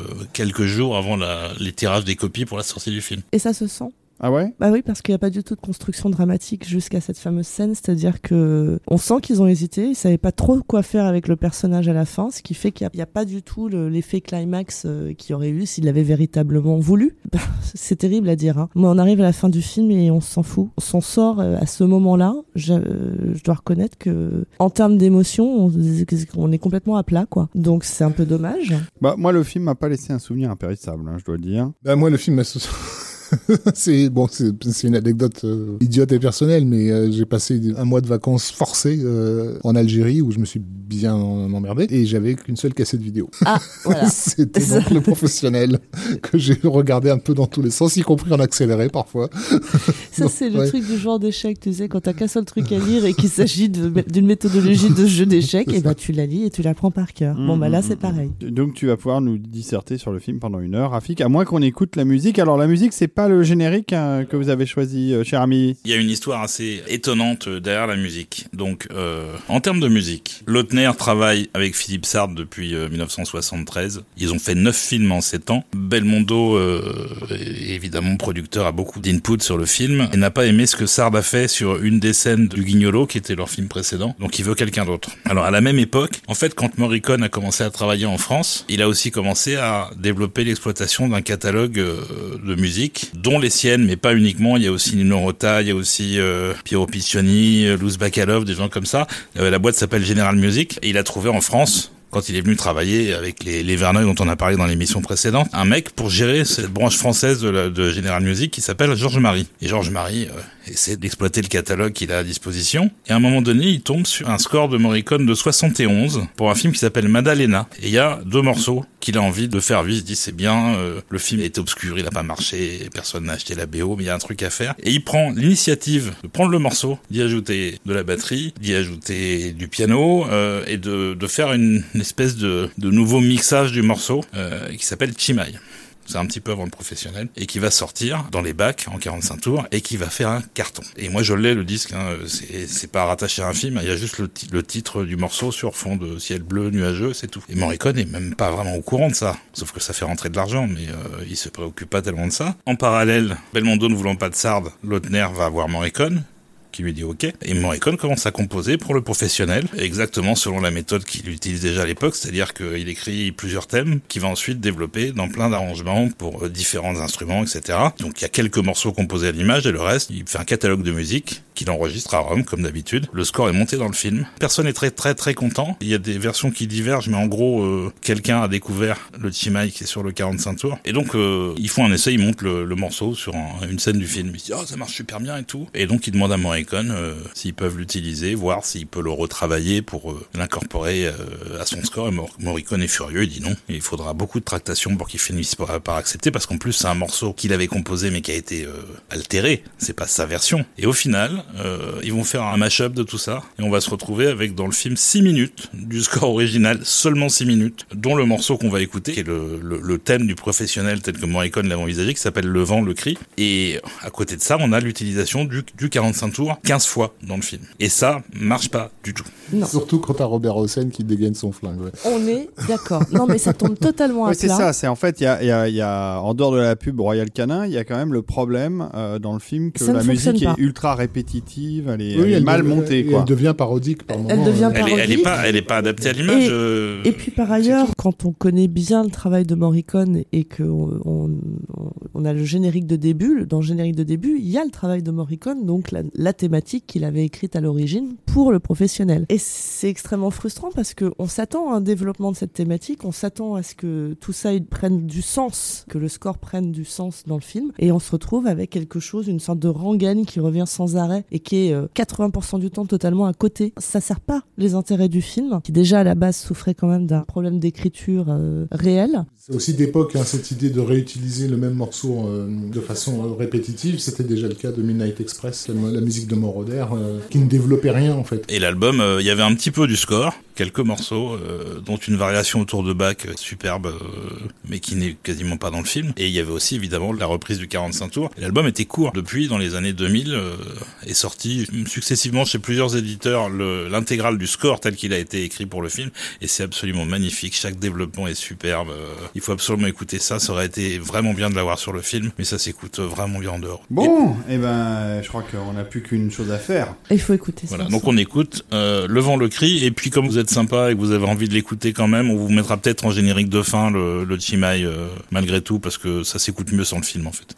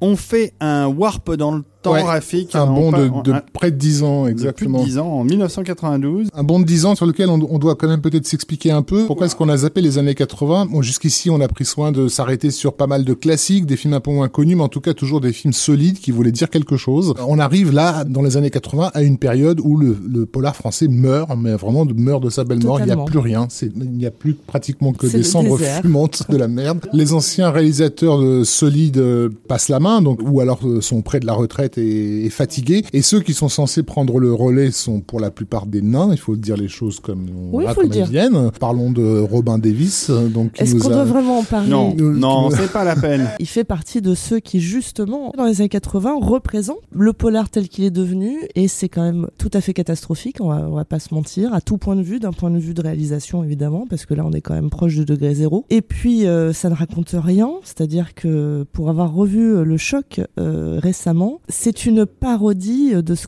pu être euh, un polar. Pour résumer, en fait, on pourrait dire que dans les années 80, avec Robin, le polar Davis. Oh, la vache. Oh là là là là là là. Il a fallu Voilà. attendre si En vous- longtemps pour. euh, en vous remerciant de- très cordialement et à bientôt. C'est cela. C'est l'époque où effectivement Belmondo est collé chez Jacques Doré ou euh, ou, ou, ou, ou, euh, un, un, un Lautner extrêmement euh, extrêmement fatigué. On a un polar qui va être multi-césarisé dans tous les coins comme si c'était la, plus- la la septième merveille du monde. Voilà la balance de Bob Swaim. C'est vrai que la balance, c'était c'était censé être le renouveau du polar, Voilà. et c'était un pétard mouillé, et pas permis. Et puis il faut dire aussi que ces années-là s'y prêtent moins. Le, cinéma français populaire de cette époque ne sait pas où donner de la tête. En fait, il voit- on voit bien que du côté des États-Unis, c'est parti dans certaines directions et les Français se sentent complètement largués. Je veux dire, tu peux pas avoir, euh, moi, les Guerriers de la nuit qui arrivent en 79, euh, Mad Max, Terminator, enfin toute la clique, quoi, si tu veux, et continuer à faire euh, le choix des armes. Même si, encore une fois, le choix des armes est un excellent film. Oui, Voilà. puis ça, ça devient difficile de transposer les modèles américains, en fait. C'est-à-dire que c'est pas facile pour le cinéma français tel qu'il est à l'époque de faire une réplique du flic de Beverly Hills. Puis au-delà de ça, c'est ce qu'on disait tout à l'heure quand on parlait notamment de- d'un d'un- d'un Verneuil, c'est que à l'époque, on avait des gens qui étaient capables d'assimiler ce qui se faisait aux États-Unis et de pouvoir le transposer parce qu'ils avaient du talent et parce que c'était avant tout de vrais réalisateurs. Là, on parle d'une décennie où bah, les, les vrais réalisateurs euh, sont euh, quasiment à la retraite ou en tout cas ils ne travaillent euh, plus autant et on se retrouve quand même avec une majorité de gens soit très fatigués, soit complètement à côté de la plaque. Oui, puis c'est valable aussi pour les acteurs. Euh, Delon, Belmondo essaye. Hein. Il y a le marginal, il y a euh, Oui, euh, le, c'est ça. le solitaire Non, mais pour il, en- il Belmondo. enchaîne euh, les trucs qui ressemblent toujours à la même chose. quoi. Ne, ne réveillez pas un flic qui dort pour Delon, mais c'est des films qui sont de moins en moins euh, soignés, de moins en moins intéressants, par des réalisateurs fatigués, effectivement, Jean-Jacques Deray. Voilà, et qui ne capitalisent que sur l'aspect euh, qu'ils croient toujours iconique de leur vedette, et qui à ce moment-là euh, est en perdition parce que ce qui, en- ce qui les a transformés en icônes, c'est avant tout des réalisateurs qui étaient capables de capter ce qu'ils étaient en train d'offrir à l'écran en termes d'énergie, en termes de présence. Et à ce moment-là, il n'y a plus d'effort non plus hein, du côté d'un Bébel ou du côté d'un Delon. Bébel euh, garde un capital sympathie évident parce que ça reste Bébel. Delon euh, vire complètement euh, dans un autonarcissisme euh, absolument euh, imbitable, hein, faut quand même bien le dire. La fin de parcours de Delon euh, dans le polar en France, on peut la comparer à la fin de parcours de Bronson euh, dans le revenge immobilier américain. En moins rigolo. En moins fun, ouais. Beaucoup moins rigolo. Non, mais, mais même les bons réalisateurs d'avant euh, sont fatigués au sens où c'est pas une époque qu'ils comprennent forcément. Je pense à un mec comme Yves Boisset lorsqu'il fait un film comme euh, Bleu comme l'enfer. Bleu comme l'enfer ça aurait dû être esthétiquement euh, du Hitcher. Bleu comme l'enfer qui est tiré d'un roman de Gian euh, qui se voudrait voilà à la hauteur de ce que les années 80 euh, peuvent donner esthétiquement, etc. Parce qu'on a quand même eu des Benex, des Besson qui arrivent entre temps avec le langage du vidéoclip, de la pub et tout ça. Boisset il est pas du tout dans cette dans cette optique-là. Donc les, les anciens sont dépassés, ceux qui sont censés les remplacer font du téléfilm à peine amélioré. Enfin, je veux dire encore une fois, euh, Bob Swaim et la balance, c'est juste pas possible. Quoi. Essayez de regarder à quoi ça ressemble aujourd'hui, c'est risible. C'est vraiment risible. Donc les années 80 sont vides et les années 90 le seront essentiellement aussi, sauf du côté de la comédie. hein. on a quand même Zidi qui fait les ripoux et tout. Donc au niveau comédie, il y a encore des choses à peu près euh, regardables qui peuvent euh, de temps en temps apparaître. Mais au niveau du polar sérieux, c'est terminé. Il y a néanmoins une anomalie, un film de 1992 sur lequel on va s'arrêter, qui s'appelle La fille de l'air, avec Béatrice Dalle, qui va, euh, alors j'allais dire surprendre son monde, non, hélas, euh, il faut retirer juste le monde, puisque donc le film a été un véritable échec, mais en tout cas surprendre certains cinéphiles à l'époque, j'en fais partie, puisque à l'époque, au cinéphage, c'est un film qui nous a beaucoup euh, marqué, parce que justement, il s'inscrivait dans une tradition du polar français des années 70, mais en le mettant à la hauteur de, des années 90. C'est basé en fait sur une histoire vraie qui est, qui celui de Nadine Vaujour, qui est une femme qui avait fait libérer euh, son mari de, de la prison de la santé, je crois, en prenant des cours d'hélicoptère. Et elle est littéralement venue chercher son mec en plein milieu de la prison, voilà. Donc le projet avait été proposé euh, à la fin des années 80 à, tenez-vous bien, Claire Denis. Euh, oh la vache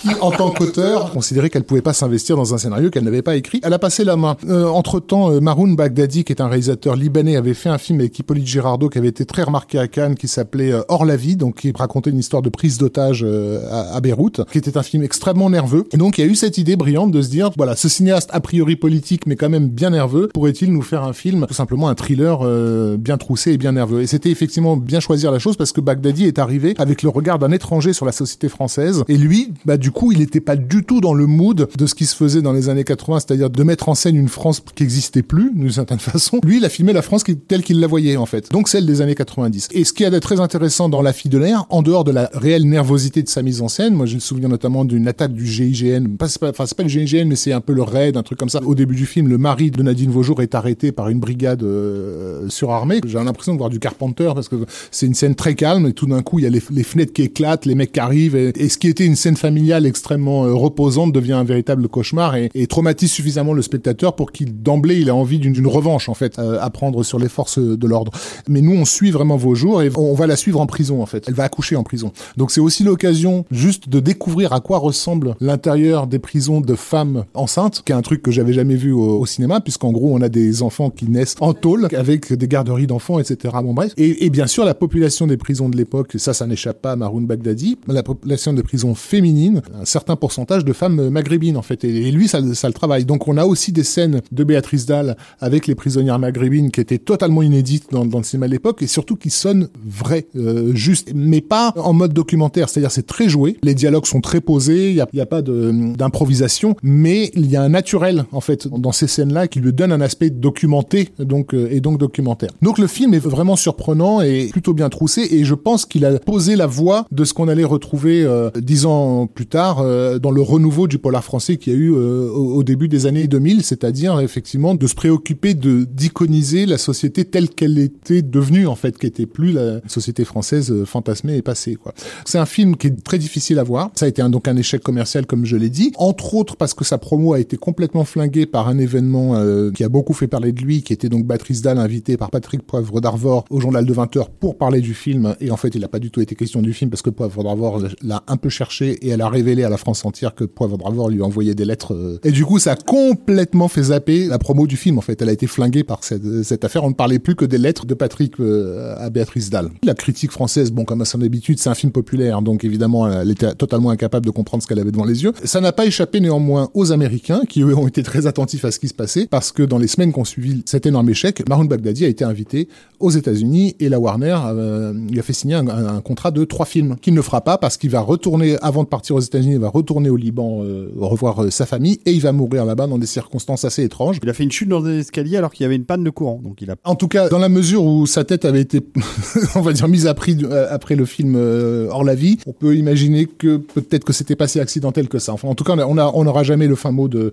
Mais malheureusement, de, il, mais est mort malheureusement il est mort très jeune. Et alors que s'ouvrait à lui potentiellement une carrière américaine. Donc, si vous avez l'occasion de réussir à retrouver le film, je vous préviens, c'est compliqué, c'est recommandé. C'est, je pense, le, le, film qui fait le jalon justement entre le, le polar des années 70 et le polar des années 2000, euh, tel qu'il va nous revenir un peu fringant, euh, voilà. Mais entre les deux, il n'y a pas eu grand-chose, si ce n'est la fille de l'air. Je parlais des, des, des, scènes de prison, et dans mon souvenir, c'est effectivement dans les scènes de prison que la musique prend une certaine euh, valeur euh, mélancolique et en même temps inquiétante. Olivier. Donc c'est Gabriel Yared. Alors euh, déjà, c'était un hasard qu'il se retrouve sur le film, puisque lui-même est euh, franco-libanais. C'était son troisième film avec Baghdadi d'ailleurs, donc c'est lui aussi qui avait fait Hors la vie. Et Gabriel, c'est quelqu'un qui a une très très grande carrière derrière lui aujourd'hui. Il a commencé euh, dans l'expérimental et on a un peu tendance à l'oublier parce que c'est quelque chose qu'on retrouve dans le score de La Fille de l'air et il a été révélé au milieu des années 80 quand il a fait euh, pour Benex euh, 37.2 le matin, qui justement était avec Béatrice Dalle, qui, qui était son premier rôle au cinéma, je crois d'ailleurs. Oui, oui, premier. Et puis après, il a eu donc euh, une carrière euh,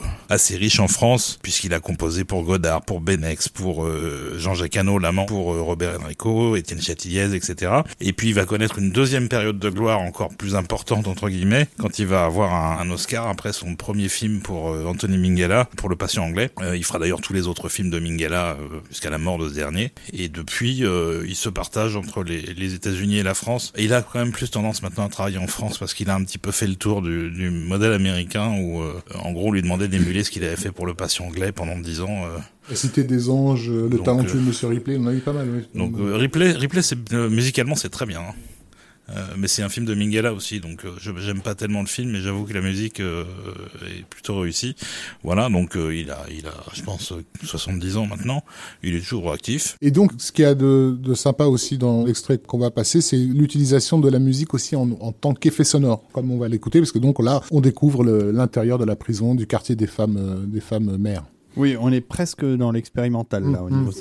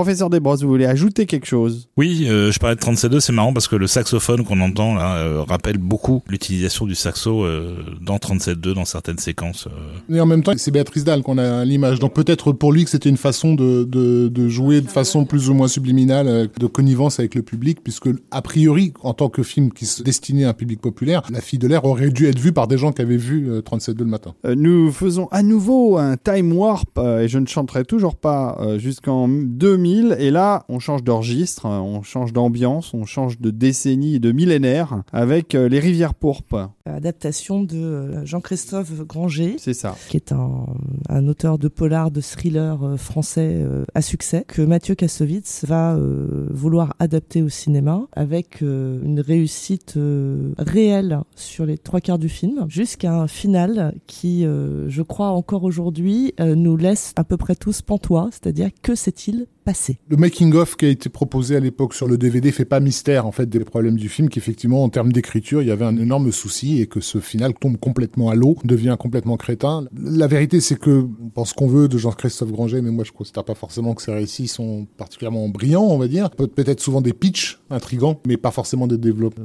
Ah, j'ai pas dit que c'était brillant, j'ai Ouais. dit que ça avait du succès. mais parce qu'il y a du pitch, en fait. Euh, Et Kassovitz, effectivement, déploie un talent réel de mise en scène pour complètement capter l'attention de son spectateur sur des choses qui, sincèrement, sont hyper casse-gueule. Enfin, encore une fois, si ça avait été Robin Davis, je crois qu'on n'aurait vraiment pas compris notre malheur. Mais moi, je me souviens que on avait été interdit de projection à l'époque par euh, c'était Isabelle Sauvanon qui s'occupait du film euh, à cause de Star Wars parce qu'on avait publié des photos euh, non autorisées euh, dans, dans Mad. On n'a pas pu voir les rivières puni. presse. Donc on a eu les premiers échos de gens qui nous parlaient effectivement d'une catastrophe. Et donc on y est allé le jour de la sortie et je me souviens très bien qu'il y a une scène en particulier où on s'est regardé avec mon collègue en mode What the fuck is going on? Parce qu'on nous avait parlé d'une catastrophe et nous on voyait limite du David Fincher à l'image quoi. C'est la scène qui nous a vraiment fait réagir. C'est en fait une scène de transition entre Vincent Cassel qui va interroger la, sœur André qui est jouée par euh, Dominique Sanda, complètement euh, plongé dans, l'obscurité. Et lorsqu'il sort de, la pièce, on découvre qu'elle est- aveugle et qu'elle a les yeux blancs. Et là, il y a justement la musique qui tout d'un coup prend une, une ampleur incroyable et on enchaîne sur un plan de montagne euh, hyper vif, hyper blanc avec un hélicoptère qui passe à toute vitesse et euh, la, la pilote d'hélicoptère qui nous explique ce qui se passe, enfin là, où ils sont et en fait on comprend pas ce qu'elle dit parce qu'elle parle dans un, casque, etc. Et on s'accroche à la, à la voix et en même temps on vient d'être choqué par ce qu'on a vu juste avant et l'obscurité nous amène à, à la lumière aveuglante de, de- des sommets de montagne. Enfin il y a tout un travail sur les sensations et les contrastes euh, hyper violents. Ouais, mais juste dans tes rêves quoi, dans le cinéma français va jamais sur ce terrain-là. L'influence fincheresque elle est d'autant plus évidente que ça, ça c'est l'effet sonore joué euh, avec l'hélicoptère à ce moment-là vient directement de- du final de Seven en fait.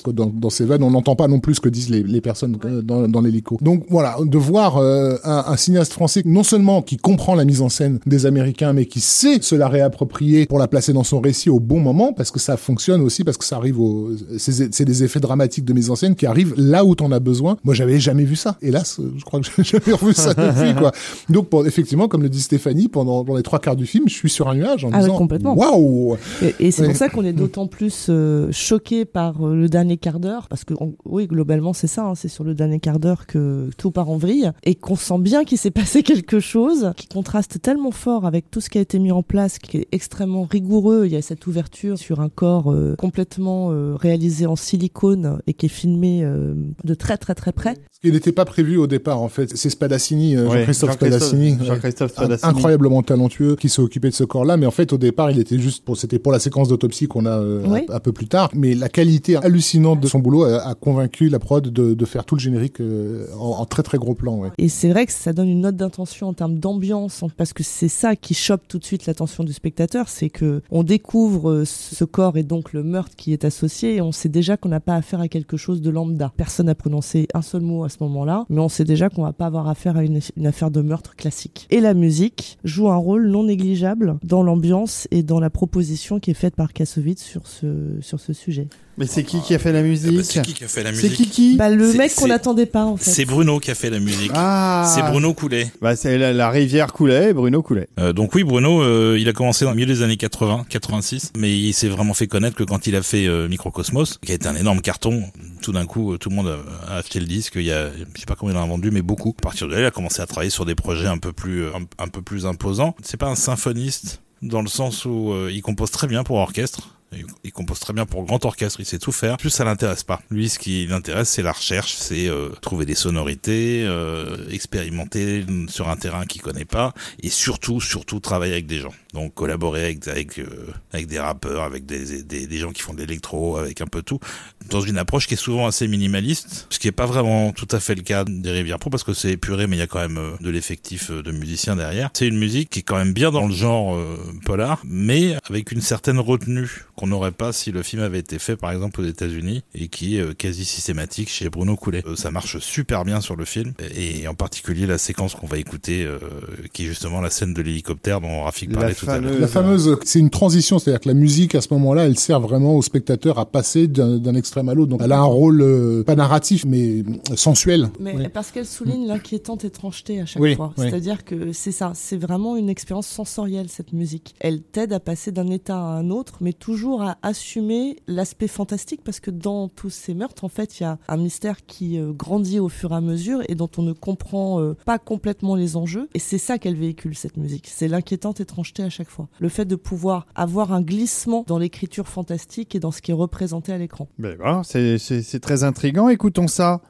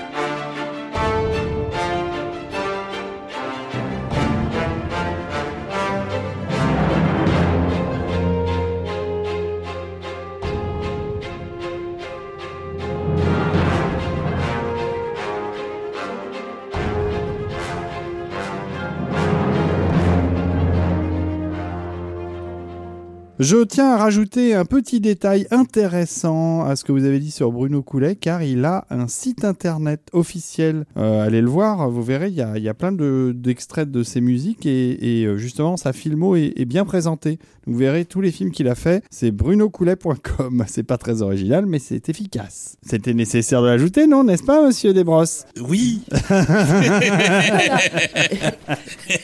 Il- Voilà, j'aime quand il approuve. Ah, il est très efficace dans ces cas-là, tu vois. Comme David a un peu pété un câble, euh, je vais le remplacer. Là, on va enchaîner sur un film euh, qui est vachement bien, que j'ai revu justement avant de faire ce podcast et qui a pas pris euh, une ride parce que c'était déjà un putain de bon film. On est en 2002, donc c'est deux ans après Les Rivières Pourpres. Ça confirme cette résurgence du polar français dans les années 2000, qui malheureusement va retomber comme un soufflé après, mais euh, qui à l'époque nous a donné beaucoup d'espoir. Et moi, je me souviens d'être sorti de, de la salle où j'ai vu Neil Gaiman complètement emballé et de me dire, mais si on peut faire ça en France, pourquoi on le fait pas? Pourquoi ne le fait-on pas plus souvent? De Florent Ouais. Emilio Siri. Oui, et un film avec lequel on a eu un rapport euh, intime à Mad, euh, tout simplement parce qu'en fait, on était au courant de l'existence de ce film. Euh, On était intrigué par le fait qu'il était co-scénarisé par euh, un professeur de l'ESRA qui s'appelait euh, Jean-François Tarnowski Oui. et qui était quelqu'un qu'on qu'on admirait beaucoup, pas uniquement pour ceux qui ont fait l'ESRA, mais également on l'avait découvert dans la presse à l'époque de Starfix, où il faisait des analyses plan par plan de certaines séquences qui étaient absolument extraordinaires. Il a formé toute une génération à la fois de cinéphiles et de, de réalisateurs à une certaine approche très très rigoureuse du langage cinématographique. Et donc le fait que Tarnowski bosse sur un scénario, c'était en soi déjà intriguant, et donc il, il travaillait avec un de ses élèves de l'ESRA, qui est Florent Emilio Siri, qui lui avait fait ses premières armes dans le vidéoclip, et notamment avec le groupe euh, IAM. IAM qui en est d'ailleurs très reconnaissant parce que je raconte l'anecdote. J'étais chez euh, Florent, je demande d'aller aux toilettes, et dans les toilettes, je tombe nez à nez avec le disque de platine de l'école du micro d'argent. Le, le vrai, celui Ah oui. qui est remis euh, sur scène, quoi. Et je sors de là en disant, je peux savoir ce que l'école du micro d'argent fout dans tes toilettes. Et Florent était super gêné, il était là, bah, je savais pas où le mettre, euh, en fait, et euh, non mais voilà, c'est parce qu'en fait, euh, ils ont voulu que je prenne euh, parce que ils considéraient que s'ils avaient dépassé tant de ventes d'albums, c'était en, gros grâce au vidéoclip de l'époque. Et donc ils avaient estimé que c'était à, Florent que revenait le prix. C'était drôle de le voir pris la main dans le sac, très très gêné d'avoir mis ça dans ses toilettes.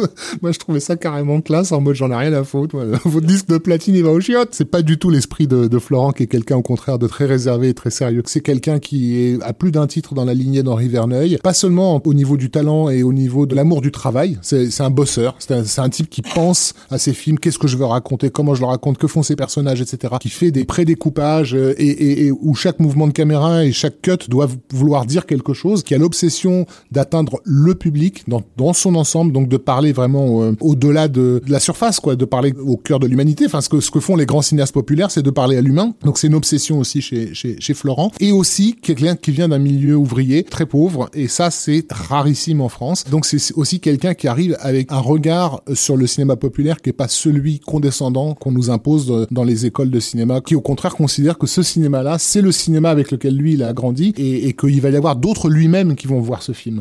Donc il a le respect de son public aussi euh, pour ça. On est allé voir euh, Need Gap en projection de presse parce que on se disait il y a quelque chose qui va se passer avec ce film-là, même si on connaissait pas du tout. euh, on n'avait pas vu le premier film de Florent qui s'appelle Une minute de silence, qui est un film euh, plus euh, social en fait sur sa jeunesse. euh, Mais où il y a déjà beaucoup de choses. mais, hein. où- mais où Il y les choses sont déjà posées, bien Ah sûr, oui. bien sûr. Clairement, Need Gap était pour lui un, un visa, quoi, c'est-à-dire une note d'intention. Voilà ce que je veux faire. Et malheureusement, le film euh, a été un énorme échec. Il arrive à une époque où euh, l'école Besson a déjà fait beaucoup de mal, on va dire, euh, et, et, et à beaucoup de, de spectateurs qui ont voulu donner leur chance à certains films de genre français qui décident de ne plus le faire. Le fait que Samina Seri soit à l'affiche va jouer en, En sa défaveur. sa défaveur. Même s'il est bien hein, dans le film. Ouais, c'est aussi l'époque avant la sortie du film où il commence à tabasser des hôtesses de l'air ou je Ouais. sais pas quoi. Donc on ne parle plus de lui que sous cet angle-là. Le grand public qui commence à s'en détourner, les cinéphiles qui commencent à s'en détourner. Donc tout le monde se méfie un peu et en plus on, on s'est on s'est fait avoir par des films qui prétendaient se la jouer américaine euh, dans les années euh, précédentes et qui étaient de vrais cataclysmes téléfilmesques. Le fait est que Need Gap, qui est le film qui porte toutes les promesses qui avaient été posées dans le renouveau du cinéma de genre français, va passer à la, à- et là ça l'attrape. Alors on peut peut-être parler de l'histoire. Elle est très simple. En fait, c'est un, un concours de circonstances qui ça. fait que un pompier qui est surveillant dans une, une énorme usine va se retrouver face à des braqueurs qui sont venus braquer l'usine, mais qu'au même moment, un fourgon portant un, un chef mafieux extrêmement important a été et vient se réfugier dans cette usine et donc tout le monde se retrouve tout le monde se retrouve enfermé là-dedans, pris euh, euh, d'assaut par les forces de, de ce, je crois que c'est la mafia albanaise. Et donc les, les, les braqueurs se retrouvent braqués d'une certaine façon et obligés de se, de se défendre. L'influence évidente et revendiquée, c'est John Carpenter et notamment Assault on Precinct 13, mais c'était clairement euh, volontaire hein, de la part de Tarno et de et de Siri. Ça, ça n'est qu'un hommage, c'est-à-dire que esthétiquement le film va ailleurs. C'est un hommage, mais c'est surtout, tu, tu parlais d'une intrigue très resserrée, c'est tout le principe d'un film de Carpenter. Unité de temps, unité de lieu, unité d'action. En termes de narration, c'est extrêmement efficace. Par rapport justement au fait qu'on parle de, de Florent Emilio Siri et on parlait de Mathieu Kassovitz juste avant, on est au début des années 2000 et on est sur cette nouvelle génération des vrais réalisateurs qui arrivent, qui ont un œil, qui ont du talent, qui savent gérer la notion de genre et qui vont malheureusement le plus souvent se retrouver face à une incompréhension et de la critique et des gens qui vont euh, bouder les films en question parce que finalement, et c'est souvent le reproche qui leur en sera fait, ce sont des films trop esthétiques qui ne devraient pas être esthétiques parce qu'ils s'inscrivent dans des genres qui sont pas censés euh, faire autre chose que divertir les gens. Quand tu parlais d'école Besson tout à l'heure, en fait, c'est un esthétique aussi, hein, l'école Besson. Euh, il y a quelque chose de l'ordre de, on s'en fiche que ça ressemble à rien, puisque de toute façon c'est du cinéma popcorn, donc euh, on vient pas voir quelque chose de joli, on vient voir quelque chose qui se consomme. Et là, on est sur une génération de jeunes réalisateurs qui ont autre chose à défendre et qui ont surtout un art à défendre. Et c'est intéressant parce que tous ceux dont on va parler là maintenant, ils sont tous avec le même ADN de départ qui est on veut faire du cinéma. Et ce qu'on veut faire dans le cinéma, c'est aussi raconter des histoires. Et pour ça, on va utiliser une caméra. Bref, le truc de base, hein, finalement mais ça faisait 20 ans qu'on n'en parlait plus déjà. Donc D'autant euh, plus dommage que euh, ce qu'il aurait souvent euh, reproché donc à, ces films dont on va parler, c'est de, de se la jouer à l'américaine, alors que ça n'est pas leur, intention. Florence Siri, c'est quelqu'un qui est au contraire très attaché à son identité d'Européen, et d'ailleurs l'échec du film va, va le plonger dans une situation un peu schizophrène, puisque dans les mois qui vont suivre la sortie de, de Neil qui donc n'a pas marché et dont les gens ne parlent pas, il va avoir le plus grand mal à monter un projet qui lui tient à cœur, qui est le projet de l'ennemi intime. Alors on lui proposera de faire les Brigades du Tigre à l'époque, et il va refuser. Euh, je trouve ça admirable et ça, ça, ça en dit beaucoup sur le personnage. Il va refuser parce que en tant que couvrier, lui, il est du côté de la bande à Bono. Il n'est pas du côté des brigades du Tigre. il se voit pas faire un film sur, le, sur, les flics qui, au fond, n'ont fait que combattre les siens. Mais il voulait faire, par contre, un film sur la bande à Bono, mais là, il n'avait pas l'argent pour le faire. Toujours est-il qu'il veut faire le film L'ennemi intime, et en gros, il va se retrouver presque traité en clodo par la production française, en, mode, t'es qui, toi? Si je parle de période schizo, c'est qu'à cette époque où on lui ferme, on lui claque la porte au nez, euh, alors qu'il ne demande pas grand-chose, hein, je crois que c'était 7 millions d'euros, euh, l'ennemi intime, alors qu'on lui claque la porte au nez, le soir, en rentrant chez lui, il a sur son répondeur la moitié d'Hollywood qui l'appelle en lui disant viens bosser pour nous, viens bosser pour nous, viens bosser pour nous. Et lui, il a pas forcément envie d'aller à Hollywood, quoi. À un moment donné, ça devient impossible. Mais quand il donnait les noms des gens qui l'appelaient, c'était des Michael Douglas, c'était des Travolta, c'était des des, des, monstres, quoi. On, lui a proposé le, de faire collatéral, euh, des films comme ça. Il y a même une anecdote rigolote où il a raccroché euh, au nez de Steven Spielberg parce qu'en fait, ben, donc le téléphone sonne. Bonjour, c'est Steven Spielberg. Ah, c'est drôle. il, a, il a raccroché au nez. Et donc l'assistante de Spielberg a dû rappeler ensuite pour lui expliquer que c'était bien lui. Et Spielberg l'a appelé pour un truc euh, euh, fun. En fait, il voulait juste savoir comment il avait fait un plan dans le lead gap qui l'intriguait, qui est en fait euh, un plan au début du film où on, a la, bande de, la série en fait, où la caméra est en travelling arrière et passe à travers un véhicule. Il a tourné la scène, il n'y avait pas de carrosserie sur la voiture et elle a été rajoutée en, en, post-prod. C'est un peu un peu la méga classe si tu veux quand Spielberg ne sait pas comment t'as fait un plan et de se dire que c'est à cette époque-là, il n'arrive pas à trouver du boulot en France quoi. C'est fou quoi. Donc le, le fait qu'il ait finalement décidé d'aller faire ce film avec Bruce Willis qui est otage aux États-Unis, qui est une production indépendante, c'était important pour lui parce qu'il savait que s'il allait bosser pour les studios, il, allait se faire massacrer, quoi. Il allait se faire bouffer. Il est pas du tout dupe. Hein. C'est pas quelqu'un d'idiot, euh, Florent, bien au contraire. Donc il a choisi une production semi-indépendante parce qu'il s'est dit au moins il n'aura qu'une personne avec qui négocier, qui était le producteur Bruce Willis lui-même. Une fois que tu as fait otage, tu peux revenir en France et dire bon ben vous me les filez là mes 7 millions pour faire mon film de guerre et là tu peux monter ton projet. Mais ça n'a pas été sans peine, mais surtout ça en dit long sur la façon avec laquelle ce cinéma-là est vu dans le cinéma français, c'est-à-dire il est inexistant. Le fait que Need Gap n'existe pas, c'était totalement aberrant alors qu'à l'époque on avait des Franck Darabon qui allaient sur internet en disant j'ai vu un film hier ça s'appelle The Nest euh, c'est le meilleur film de polar de tous les temps il faut absolument voir ça etc et, et en France voilà, le producteur tu dis mais On sent qu'il l'aime bien, Rafik, euh, Florent Emilio Siri. Mais j'ai une grande admiration pour Florent et sincèrement, euh, moi et plusieurs collègues, on l'a souvent surnommé, ça lui plaît pas parce qu'il est très humble, mais on l'a souvent surnommé le, le nouvel Henri Verneuil. Quoi. Il a, il a la, la capacité, il a le, le talent pour faire des films aussi solides que ce que Verneuil a fait. Complètement. Et puis les gens talentueux se rencontrent et euh, au niveau musical, il y a eu une rencontre entre euh, Florence Siri et euh, un petit compositeur euh, euh, par son talent, allait devenir un très très très grand compositeur avec lequel il allait falloir compter. C'est Alexandre Desplat. Et oui. Un petit à l'époque, devenu euh, oscarisé depuis. Euh, il, il était encore petit pour plus très longtemps. Plus Au très il a longtemps. Gap, euh, Il avait déjà eu euh, un film important avec justement Belmondo et Delon. Oui, il avait une chance sur deux. Il, il a aussi fait Amazon de Philippe de Broca. Il y a eu quelques trucs, mais il a fait dans les années 90 beaucoup de comédies françaises. euh, Oui, c'est ça. Pas- on en pas- passe par la comédie pas quand on veut fofolle. composer en France. Ouais. Et une rencontre importante pour lui aussi qui était celle avec Jacques Audiard. Il y a eu Jacques Audiard et avant ça, il y avait Canal euh, où il travaillait avec Carl Zero. euh, il a fait d'ailleurs une de ses premières musiques, c'est Le Tronc, le film de Carl Zero. Et c'est lui aussi qui a composé euh, Au Mon Bateau Ah, de Eric ça. Morena. C'est juste après Need Gap en fait, et c'est peut-être pas un hasard. L'année d'après, il a fait La jeune fille à la perle, et c'est ça qui lui a ouvert tout d'un coup les portes balayé. de, de- Ouais. du cinéma, euh, même pas hollywoodien, mais mondial, euh, avec Guillermo del Toro, avec Terrence Malick, avec la liste est sans fin. Harry Potter, il a fait un Godzilla, tous les films récents de Wes Anderson, etc. Mais euh, Siri est fidèle et Alexandre aussi. Et du coup, euh, Une minute de silence était en 98. Il a fait ensuite Need Gap et il a fait ensuite tous les autres films de Siri jusqu'à euh, mettre en musique le générique de la série Marseille. Euh, le seul qu'il n'ait pas fait, c'est Pension complète où c'était euh, un film de commande. ouais. Oui. qui était un film euh, qu'il fallait pas faire. Revenons à Need Gap.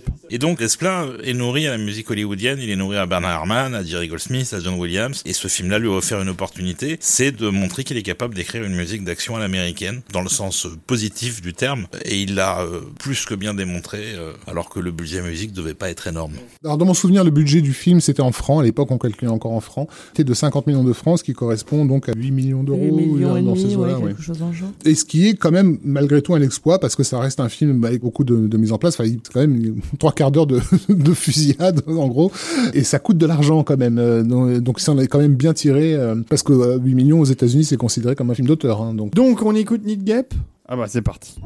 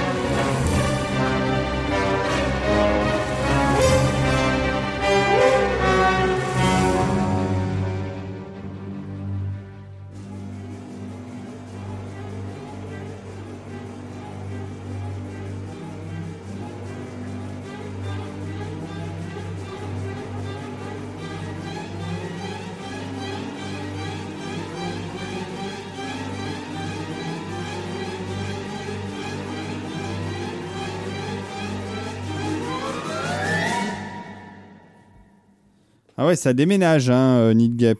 Et on va continuer six ans plus tard avec euh, un, un autre jeune réalisateur bourré de talent dont Rafik va nous parler pour un film qui s'appelle Pour elle. C'est Oui. son premier film? Son premier film, euh, Fred euh, Cavaillé. Fred Cavaillé, donc lui aussi quelqu'un qui vient pas de la haute. Comme quoi, je pense que pour faire des films populaires, c'est parfois pas inintéressant de venir de milieux modestes, euh, simplement bah, à cause du regard qu'on porte sur ce cinéma-là. Donc Fred Cavaillé, il vient de, de, de Rennes. Il a bossé pour TV Braise, si tu veux. Donc c'est quand même les, c'est les débuts, euh, tu vois, au muscle, quoi. Donc il fait voilà quelques quelques courts métrages, etc. Il va réussir à décrocher quand même ce, ce projet un peu un peu dingue qui s'appelle donc Pour elle, euh, scénarisé par un monsieur très intéressant euh, qui s'appelle Guillaume Lemant, qui est donc un, un, un scénariste français qui s'est spécialisé dans ce qu'on appelle justement le cinéma de, de, de genre. Et Pour elle, c'est son premier scénario adapté. Donc c'est déjà d'emblée, il y a dans le projet Pour elle, il y a un script. Il est vraiment important parce qu'il porte le film. Donc il y a une histoire à raconter, elle, voilà, avec un début, un milieu, une fin, sur un pitch absolument euh, impitoyable, hein. Implacable. C'est encore une fois, c'est la narration qui Ouais. fait la force du sujet. Voilà, hein. c'est un, un homme et une femme, un couple heureux avec un tout petit enfant. euh, et un jour, la femme se fait violemment arrêter par les flics. Et le mari, qui est un, pro- un petit professeur, comprend absolument pas ce qui, ce qui lui est arrivé. Sa femme est, est accusée de, de, de meurtre et elle est emprisonnée. Le film ne va pas du tout se préoccuper de savoir si cette femme est effectivement coupable ou pas du meurtre euh, dont on l'accuse. Il n'en est pas du tout question, en fait. Ce, dont il est question, c'est que cette femme, le mari sait d'em- d'emblée qu'elle va crever si elle reste en prison parce que ça, ça en fait sa peine est, prolongée on va dire. Elle est vraiment elle est reconnue coupable du meurtre même si elle s'en défend. Et lors des visites le mari comprend que bah, il y a de fortes chances qu'elle mette fin à ses jours en fait quoi.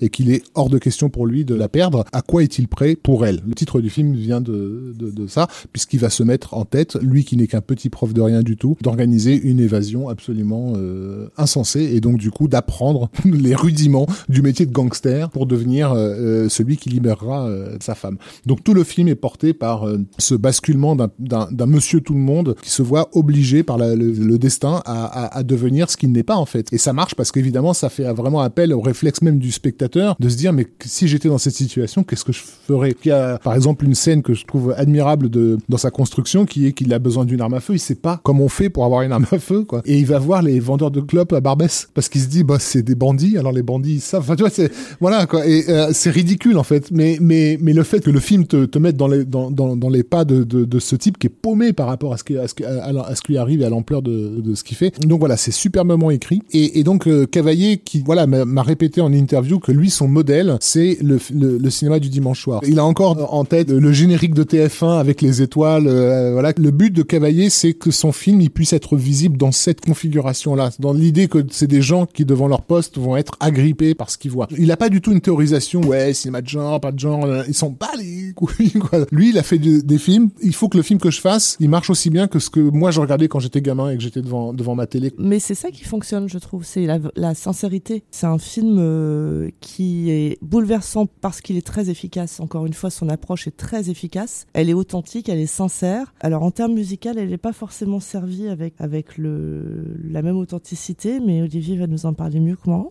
Je vais être tout à fait honnête. C'est le seul cas d'ailleurs de cette émission. On a mis ce morceau de score juste parce qu'on avait envie de parler de Fred Cavaillé et des excellents films qu'il fait. Euh, Moi j'aime vraiment beaucoup euh, presque tous les films de Cavaillé, mais il a des goûts de chiottes en musique. Ah.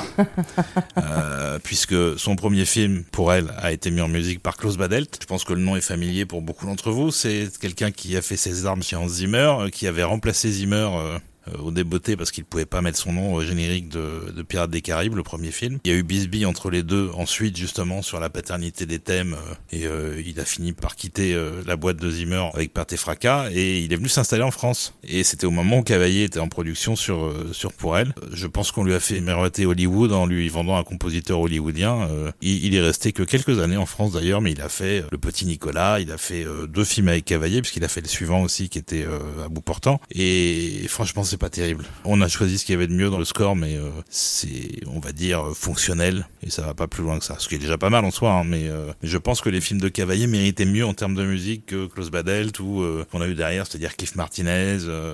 Euh, Bah, C'est-à-dire qu'il aurait mérité, euh, Cavaillé, d'avoir un compositeur qui était capable d'accompagner le schéma émotionnel que lui arrivait à mettre en place par sa, sincérité, en fait. Sa sincérité et aussi euh, le goût du, je dirais, du non-dit en fait, parce que euh, avec Guillaume Le Mans, en interview, on leur dit c'est quand même fascinant comment dans cette scène-là, alors que les personnages ne disent rien, on a compris 10 milliards de trucs. Et en fait, ça les fait marrer parce que euh, ils les ont écrits ces 10 milliards de trucs. C'est-à-dire qu'en fait, dans, le scénario, euh, l'adieu par exemple de Vincent Lindon et de son père, lorsque en gros son père comprend que son fils va faire un truc énorme et qu'il le verra plus jamais, en fait c'était écrit. Il y avait vraiment tout un développement sur euh, leur relation, etc. Et ensuite ils ont charclé. Ce qui est intéressant quand tu charcles, c'est que ce que tu as écrit et qui n'est plus là, il est là en creux. Et donc du coup c'est ce creux que le spectateur va remplir. Que le spectateur puisse immédiatement comprendre que ah oui donc le père est au courant. Il a compris. C'est parce que c'était déjà inscrit. C'est très creux. intuitif, et puis je Ouais. suppose que ça rentre dans les notes que l'on peut donner aux acteurs pour les guider aussi dans Mm, l'interprétation. Mm. Et il y a euh, effectivement euh, une brochette d'acteurs euh, euh, très à la hauteur de la mission qu'il leur est confiée, Vincent Lindon en première ligne. quoi. Et Diane Kruger, elle est bien hein, de- dans le Et film Diane. Kruger est formidable. Elle est très bien. Il y a Olivier Marshall aussi. Et Marshall a une scène euh, mémorable qui est- que moi je considère être quasiment du Michael Mann, puisque donc sans vouloir tout révéler, mais en gros c'est une scène où les personnages se parlent et en fait savent qu'ils savent que l'autre sait qu'ils sont en train de parler d'autre chose que ce dont ils sont en train de parler. Enfin voilà, c'est vraiment tu vois jamais ça dans un film français. Non, tu c'est vois, vrai. tu- Et encore une fois, tu vois ça chez Michael Mann quoi. Et, et ça fonctionne, ça fonctionne. Et ça fonctionne parce que derrière, c'est euh, de l'horlogerie fine, Mm. et on sait qu'à ce moment-là, le spectateur va suivre. Parce que tu fais ça dans un contexte où c'est pas du tout écrit. Ah non non, tu perds ton, public. C'est foutu. Mais, mais le cavalier ne fait, des- ne fait ses films qu'en pensant au public, Nous justement. sommes Donc, d'accord. euh, et donc, il fait confiance à l'intelligence émotionnelle de son public. Nous sommes d'accord. Mais euh, l'intelligence émotionnelle, c'est pas Klaus Padel qui va nous la mettre en exergue. Oh, oh c'est vache quand même. Pour tempérer un peu ce que j'ai dit avant, c'était son premier film. Ah Badel Euh, non, Non, à, à- Bon, peur. Euh, c'est compliqué un premier film, euh, il y a beaucoup d'enjeux, il y a beaucoup de pression, il y a beaucoup de stress. Et la musique, c'est encore un truc en plus dont tu dois t'occuper. Peut-être qu'il ne s'en est pas occupé autant qu'il devait. En tout cas, parce que je sais que Spielberg ou John Williams n'écoutent pas Total Tracks, Cavaillé peut-être. Donc Monsieur Cavaillé, si vous m'écoutez, on en parle, je peux vous présenter des gens qui font des musiques superbes en France pour pas cher et beaucoup mieux que Klaus Badel. Moi, je peux défendre Klaus Badel deux secondes. Non Si. Moi, je trouve qu'il a fait un travail remarquable euh, sur la machine à explorer le temps, Time Machine de Simon Wells, qui est un très beau score, dont le passage, le seul très bon passage du film du voyage dans le temps, où il a fait une partie musicale euh, symphonique que je trouve euh, magnifique. Voilà. Ah non mais il y, a il y a des trucs bien chez, chez Badelt, pas sur les films qu'il a fait en France en fait. C'est un peu ça le problème. Avant d'écouter le morceau, on précise juste que le script de Guillaume Le Mans est suffisamment euh, marqué, euh, et le film, de toute façon, pour être euh, réadapté, en fait, par Paul Haggis dans un film qui s'appelait Les Trois Prochains Jours, qui est sorti en, en 2010, donc un, un remake de, de Pour Elle, Avec Russell Crowe, avec Russell Crowe, que je n'ai pas vu, qui, a priori, est sans intérêt. complètement sans intérêt. Préféré l'original. Sauf qu'il a eu une musique de Danny Elfman et moi je l'aurais bien vu sur l'original, ouais. Ouais. Et que euh, le film donc pour elle a été un échec aussi en France. La faute, je pense, à un marketing à côté de la plaque puisque donc le titre n'est pas clair pour le public Non. français. L'affiche, on voyait Diane Kruger dans un aéroport avec ses enfants dans les bras. On avait l'impression que c'était un film de Nicole Garcia qu'on allait voir. non mais vraiment quoi. c'est- vrai. Oui, ou, ou un remake français de Jamais sans ma fille. Non mais c'est ça, c'est non, mais Non, voilà, non, c'est- marqué juste pour elle. Qu'est-ce que, raison, qu'est-ce que t'as tu veux savoir? J'ai été voir le film euh, en projection de presse simplement parce que Arnaud, il y a un attaché de presse qui a fait chier Arnaud plusieurs Je veux fois. dire, monsieur Euh, Bordas. Arnaud Bordas, oui, pour lui dire tu devrais voir ce film parce qu'Arnaud il, il voyait l'affiche, il voyait le titre, j'ai aucune envie de voir ça. Non, non mais Arnaud, tu devrais le voir, tu devrais le voir. Et ah, il a vraiment insisté intelligemment. Arnaud a vu le film, il a pété un plomb, il m'a appelé, et j'y suis allé aussi. Mais sinon, on passait complètement à côté, quoi. Et donc si, si déjà au niveau de la presse, ceux qui sont le plus concernés par ton film sont pas là, tu sais qu'au niveau du public, ça sera ça sera le cas aussi. Comme disait Olivier, c'est un premier film, il y a toute une pression, etc. Et il débarquait, hein. vraiment, il débarquait. C'est-à-dire que quand il est arrivé à l'hôtel, euh, c'était une suite qui avait été louée pour euh, les interviews. Je suis arrivé avant lui, moi j'ai été me laver les mains et quand je suis sorti, il Donc il m'a vu sortir de la salle de bain de la suite de l'hôtel et il m'a dit littéralement, c'est joli chez vous.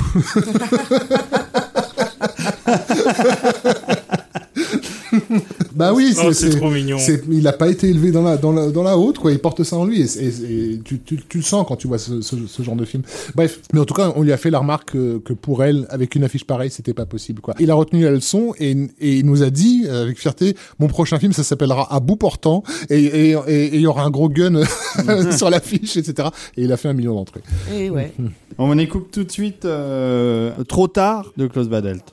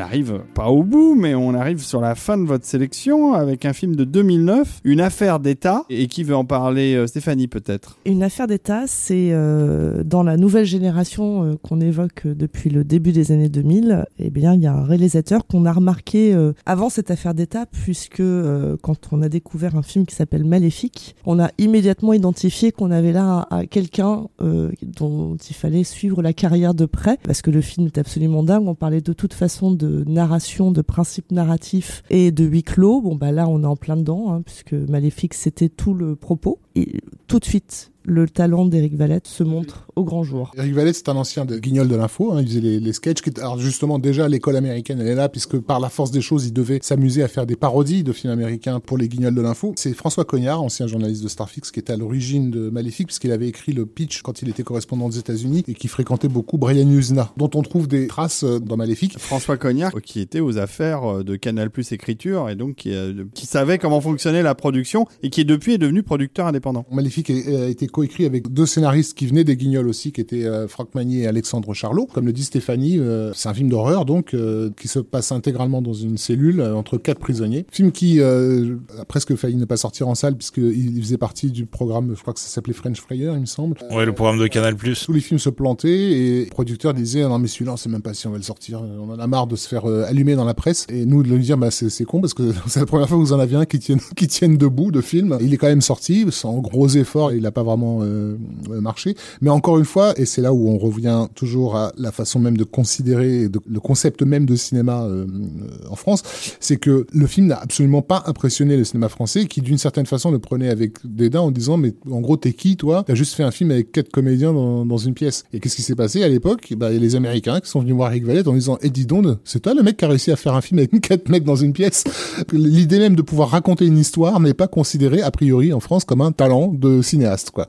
Et c'est ce qu'il a démontré avec Maléfique. Et qui va faire une affaire d'État un vrai polar. Euh, Après un passage difficile par Hollywood. Hein. Lui, pour le coup, voilà, il va, il va, se faire bouffer par la machine hollywoodienne, comme beaucoup de, de réalisateurs. Et il va faire un remake donc d'un film d'horreur euh, asiatique euh, qui est One Miss Called, qui est un film qu'il reconnaît à peine en fait. quand on quand on en parle avec lui, c'est même pas si c'est lui qui l'a fait. Tellement ça a été rebidouillé dans tous les sens. Donc il revient quand même en France un peu énervé par cette expérience. Et ça se voit parce qu'une affaire d'État, c'est pas un film tendre. Pour le coup, ce qu'on avait identifié dans Maléfique, on le retrouve là, c'est-à-dire une narration euh, au cordeau, euh, extrêmement efficace, euh, sans fioriture, et un vrai polar comme on n'en avait pas vu depuis très longtemps. C'est-à-dire, on revient presque au film noir qu'on avait laissé 30 ans auparavant. Ça fait du bien de se dire, mon Dieu, mais il y a encore des gens qui peuvent faire ça. Pour moi, L'affaire d'État, c'est un film que ferait Henri Verneuil s'il était vivant, s'il avait l'âge de Valette, tournait maintenant. C'est ça qu'il ferait en fait. C'est ça, avec la même précision, la même façon aussi de gérer les acteurs qui euh, euh, tous portent leur rôle euh, avec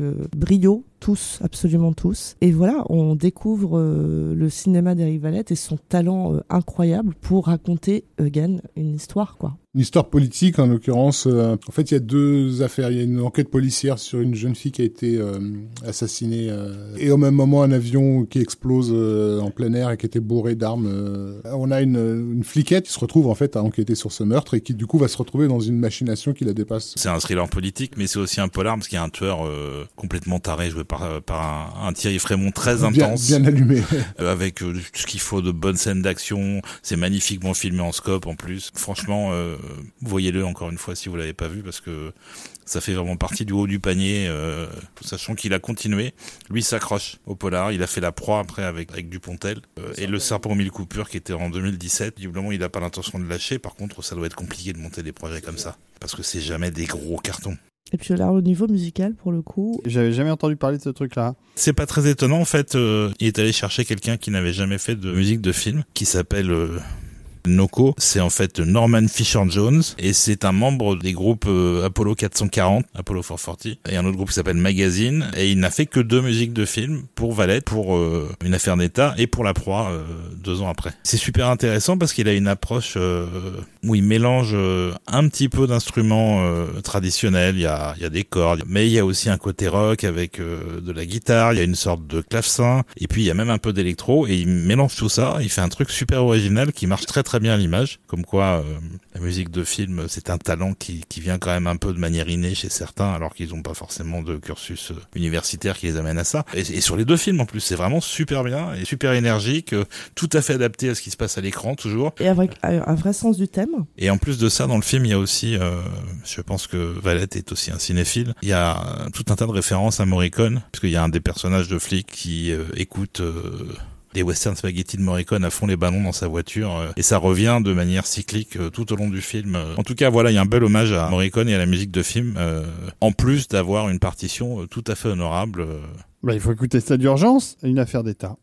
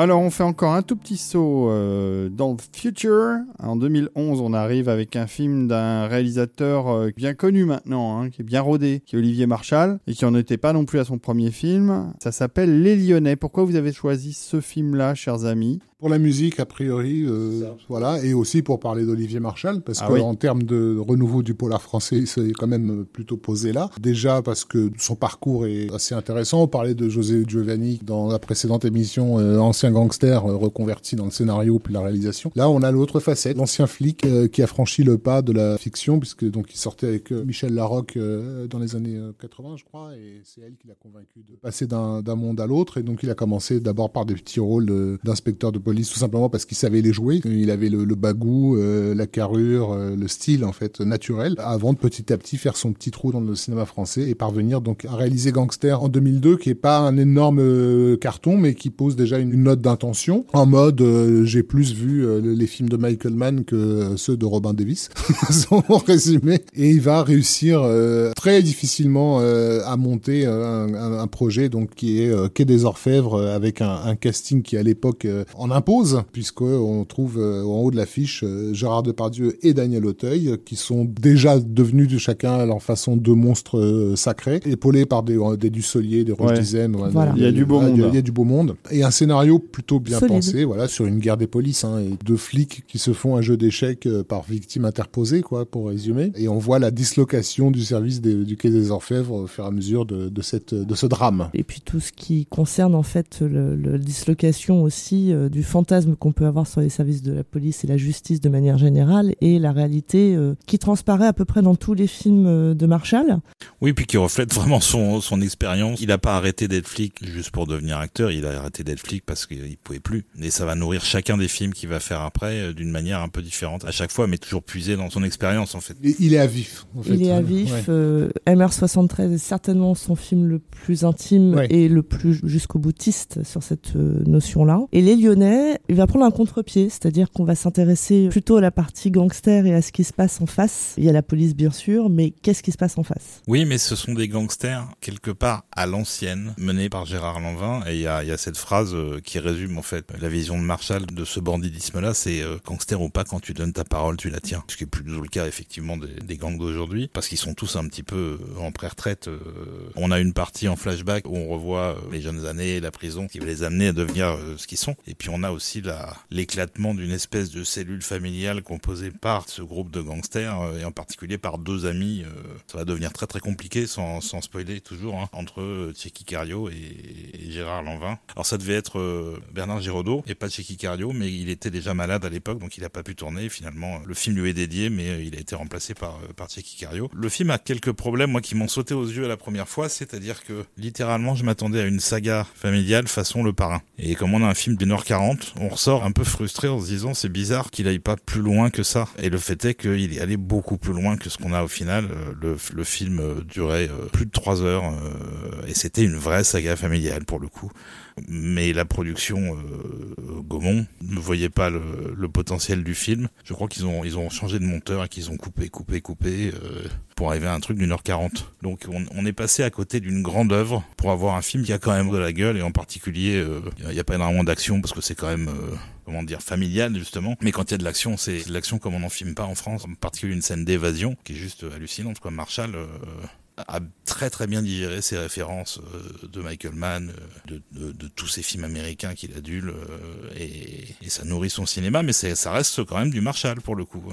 donc c'est pas son meilleur film, mais musicalement, euh, ça m'a semblé intéressant de retenir celui-là. Bah oui, parce qu'on va parler d'un jeune compositeur que j'aime beaucoup, moi, euh, pour l'avoir rencontré d'ailleurs. Enfin, jeune, Oui, maintenant il est moins jeune, mais je l'ai rencontré jeune. Au moment où il a, où il a fait le, le jingle musical de TV Braise, puisqu'il est euh, breton, Erwan Kermorvan. Yves Braise est une pépinière de talent, en fait. C'est ça qu'on sait pas. C'est- C'est fou, hein C'est ce que j'allais dire, mais il y a un truc là. Et donc il avait fait le jingle euh, de la chaîne qui démarrait. Je l'avais rencontré, j'avais trouvé ce gars euh, extrêmement euh, enthousiasmant. Et il a confirmé dans toutes les musiques de films qu'il a fait derrière qu'il avait un énorme talent et surtout il savait s'adapter au genre, ce qui est rare dans, chez les compositeurs français. c'est carrément un des compositeurs les plus doués de sa génération, qui n'a eu que partiellement l'occasion de faire la preuve de ses capacités, malheureusement, parce que le, le cinéma français aujourd'hui, c'est quand même assez compliqué. Il maîtrise très bien l'orchestre, il l'a fait dans des scores en début de carrière, au début des années 2000, euh, comme Un ticket pour l'espace, comme euh, Mickey a tué Pamela Rose, euh, comme Big City, etc. Et puis surtout, il a fait le, même parcours que Marshall, qui euh,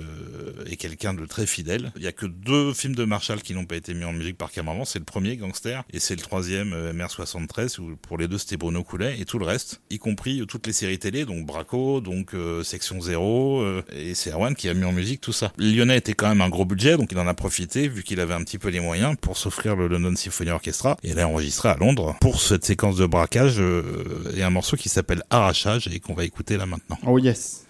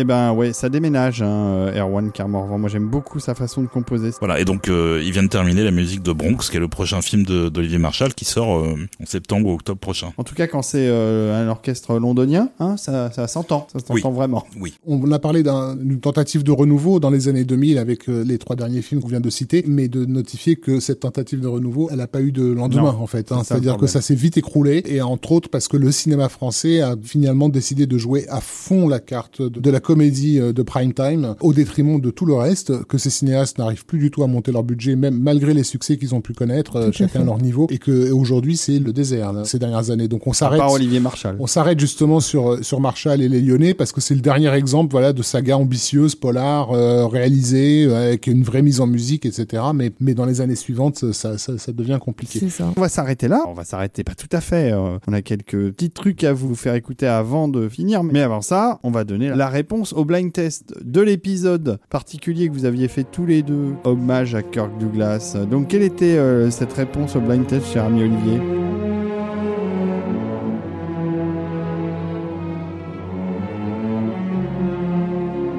On a eu des réponses positives, Mais je n'ai pas les noms là. Je les enverrai aux gagnants directement. euh, voilà, mais la réponse, donc c'était un film avec Kirk Douglas, une coproduction avec l'Italie, qui s'appelait Le phare du bout du monde, et qui était mis en musique par Piero Piccioni. Donc bravo à ceux qui ont trouvé. C'était quand même pas évident, c'est une très dur. très belle musique qui mérite vraiment d'être découverte, euh, L'adaptation de Jules Verne. voilà. Et euh, on va enchaîner sur le solo track, ce que tu as fait toi, Olivier, sur Bill Conti, où tu nous avais mis un petit morceau euh, à, à découvrir aussi. Et là, pour le coup, j'ai le nom du gagnant. Quel était ce morceau, euh, cher ami?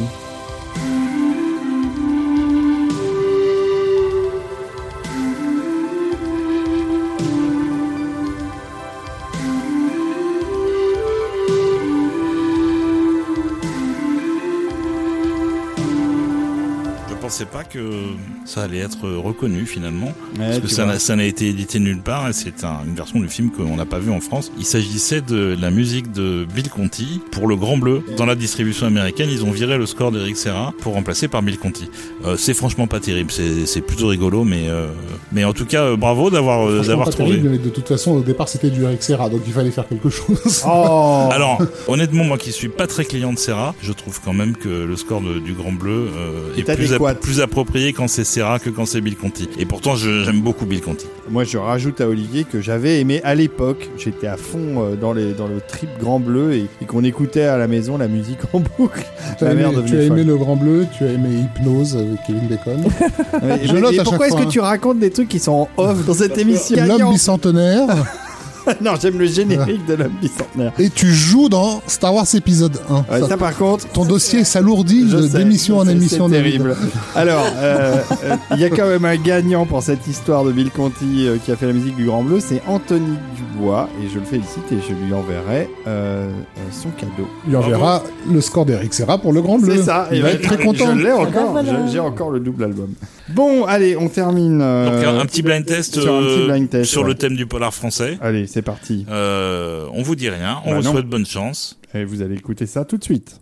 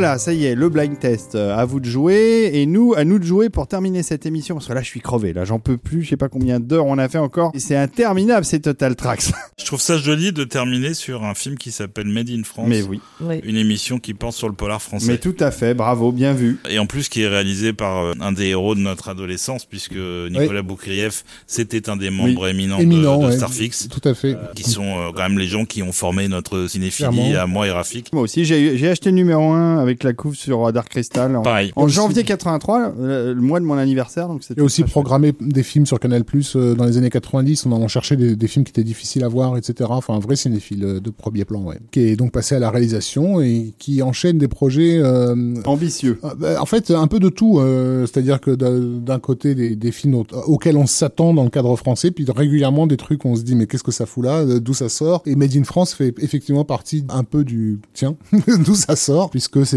c'est un film sur un sujet. On sait bien qu'en France, on a beaucoup de mal à transformer euh, notre actualité en, matière première pour euh, se raconter, contrairement à ce que font régulièrement les Américains. Et là, vous pouvez pas toucher à, quelque chose de plus euh, sensible que euh, la question de l'islam euh, intégriste et terroriste euh, en France, parce que c'est une histoire d'infiltration dans les milieux euh, salafistes euh, français. Ben, en fait, c'est un film qui a failli ne pas voir le jour, tout simplement, parce que sa date de sortie a été programmée.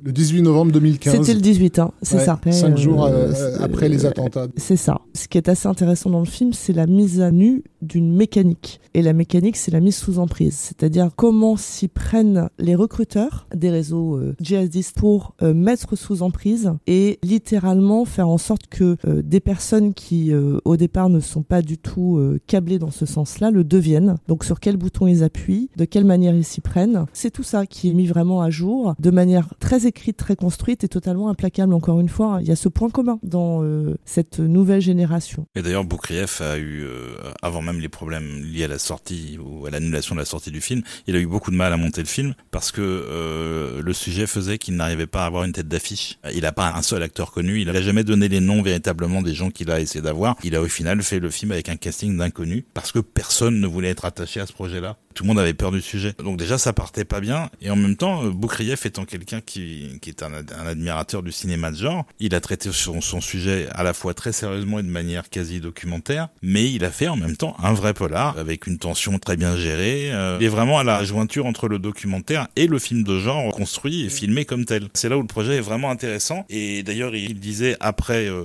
les attentats du 13 novembre et la sortie du film qui a été finalement décalée Voilà, à, à l'année deux- il y a eu suivante. deux décalages, puisque donc le film était prêt pour, sortir en janvier 2015 attentat de, de Charlie Hebdo. Tout à fait. Donc on, on- décale suffisamment loin pour que euh, ça retombe et donc on le met effectivement le 18 novembre et là, évidemment le 13 novembre il y a les, les attentats. Et là c'est encore pire parce que ce que le film décrit c'est la préparation d'une série d'attentats dans la capitale pour mettre le chaos qui correspond exactement au mode opératoire de ceux du 13 novembre. Donc là ça rendait la chose totalement explosive et du coup il a été décidé de le balancer directement en VOD euh, le 29 janvier 2016. Voilà. Boukrieff s'interrogeait après et se disait certainement que s'il avait fait le film après 2015, il n'aurait pas traité de la même façon. Il en aurait pas fait un film de genre. Il aurait plus osé le faire. Donc c'est un peu un, cas euh, isolé d'un traitement euh, cinématographique de quelque chose de trop sérieux presque pour être euh, traité en, en mode film de genre. Ouais, sauf que moi, ce que je trouve intéressant dans, dans ce traitement-là et dans le fait de le traiter en film de genre, c'est que l'on on voit et on vit les choses au travers du regard du flic qui est infiltré. En fait j'ai un journaliste. ouais. C'est un journaliste, voilà, c'est lui le candide. Et donc, on arrive avec ses yeux à lui à comprendre la mécanique et lui-même est en stupeur la plupart du temps. C'est-à-dire qu'il ne croit même pas à ce qu'il voit, à ce qu'il entend et à ce qu'il euh, identifie. Il pense jusqu'au bout qu'il va pouvoir arrêter les choses. Et il se rend compte, en fait, qu'il est euh, un personnage totalement inopérant. On termine cette émission sur une note un peu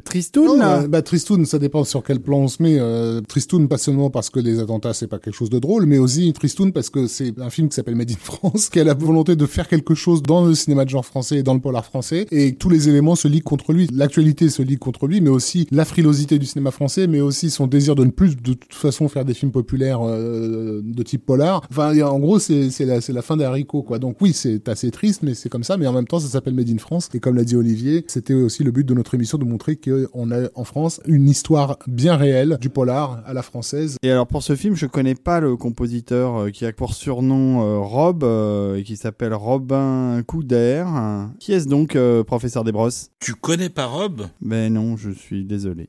C'est quelqu'un qui vient de l'électronique, mais ses influences, c'est plus John Carpenter, George Moroder, Jean-Michel Jarre. Il y a un côté assez vintage, et il a beau travailler essentiellement dans l'électronique, j'ai essentiellement parce que de temps en temps, il y a un peu d'instruments euh, acoustiques, un peu de violon, ce genre de choses, mais très peu. Mais c'est essentiellement, il fait, il fait tout à la maison, il a, il a un superbe studio, et euh, il fait l'essentiel du travail dans son studio, mais avec une volonté toujours d'être à la fois organique, alors que c'est du synthétique, même si, si on revient à l'analogique, euh, ça, ça reste de la musique synthétique, mais il essaye toujours de garder une qualité très organique à sa musique et de faire passer de l'émotion. C'est le l'élément le plus important et on le remarque dans tous les tous les films qu'il a fait. Et le plus remarqué peut-être, c'est un des tout premiers, c'était le Maniac, le remake de Maniac de Frank Calfoun, qui en réalité était plutôt un film d'Alexandre Aja euh, déguisé Qui va le reprendre sur euh, Horns aussi.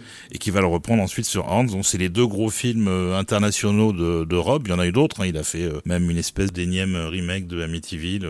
et il travaille aussi beaucoup en France. C'était, je crois, le premier film de Rob pour Nicolas Boukrieff, mais c'est le début d'une collaboration parce qu'ensuite ils vont travailler ensemble sur Un ciel radieux.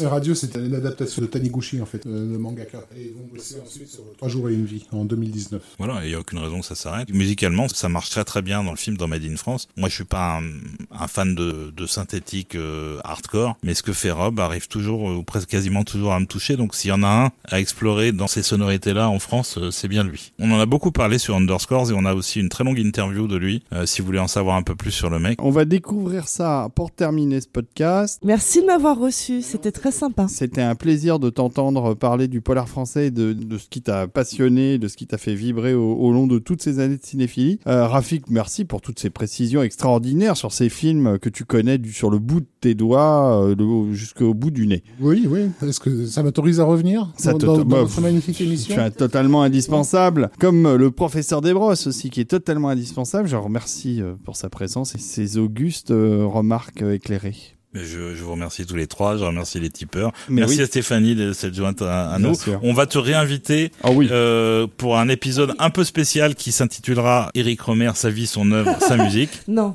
Merci Stéphanie. Non, non, on, on la reverra sur d'autres sujets, mais on peut pas les dévoiler à l'avance parce qu'on n'a pas encore décidé. En tout cas, pour les prochains sujets, hein, on a décidé de continuer à vous écouter et on va sûrement faire des choses qui vont vous plaire. A des choses qui nous ont probablement euh, été suggérées euh, par euh, certains d'entre vous. euh, Exactement. donc, euh, comme quoi, on, effectivement, on, on est attentif à vos, à vos Mais suggestions. C'est ça, du coup vous nous faites bosser, alors c'est pour ça qu'on on met un petit peu de temps parfois parce que il y a quand même pas mal de préparation. Et- euh, énormément de sur préparation. certains sujets. On se, ne se rend pas compte à quel point. À bientôt. On termine sur euh, la musique de Rob euh, et de Made in France du film de Boukrieff et un petit bout de professionnel après probablement. On vous embrasse. À bientôt et euh, Prenez on vous soin de aime. vous. Prenez soin de vous. Bisous.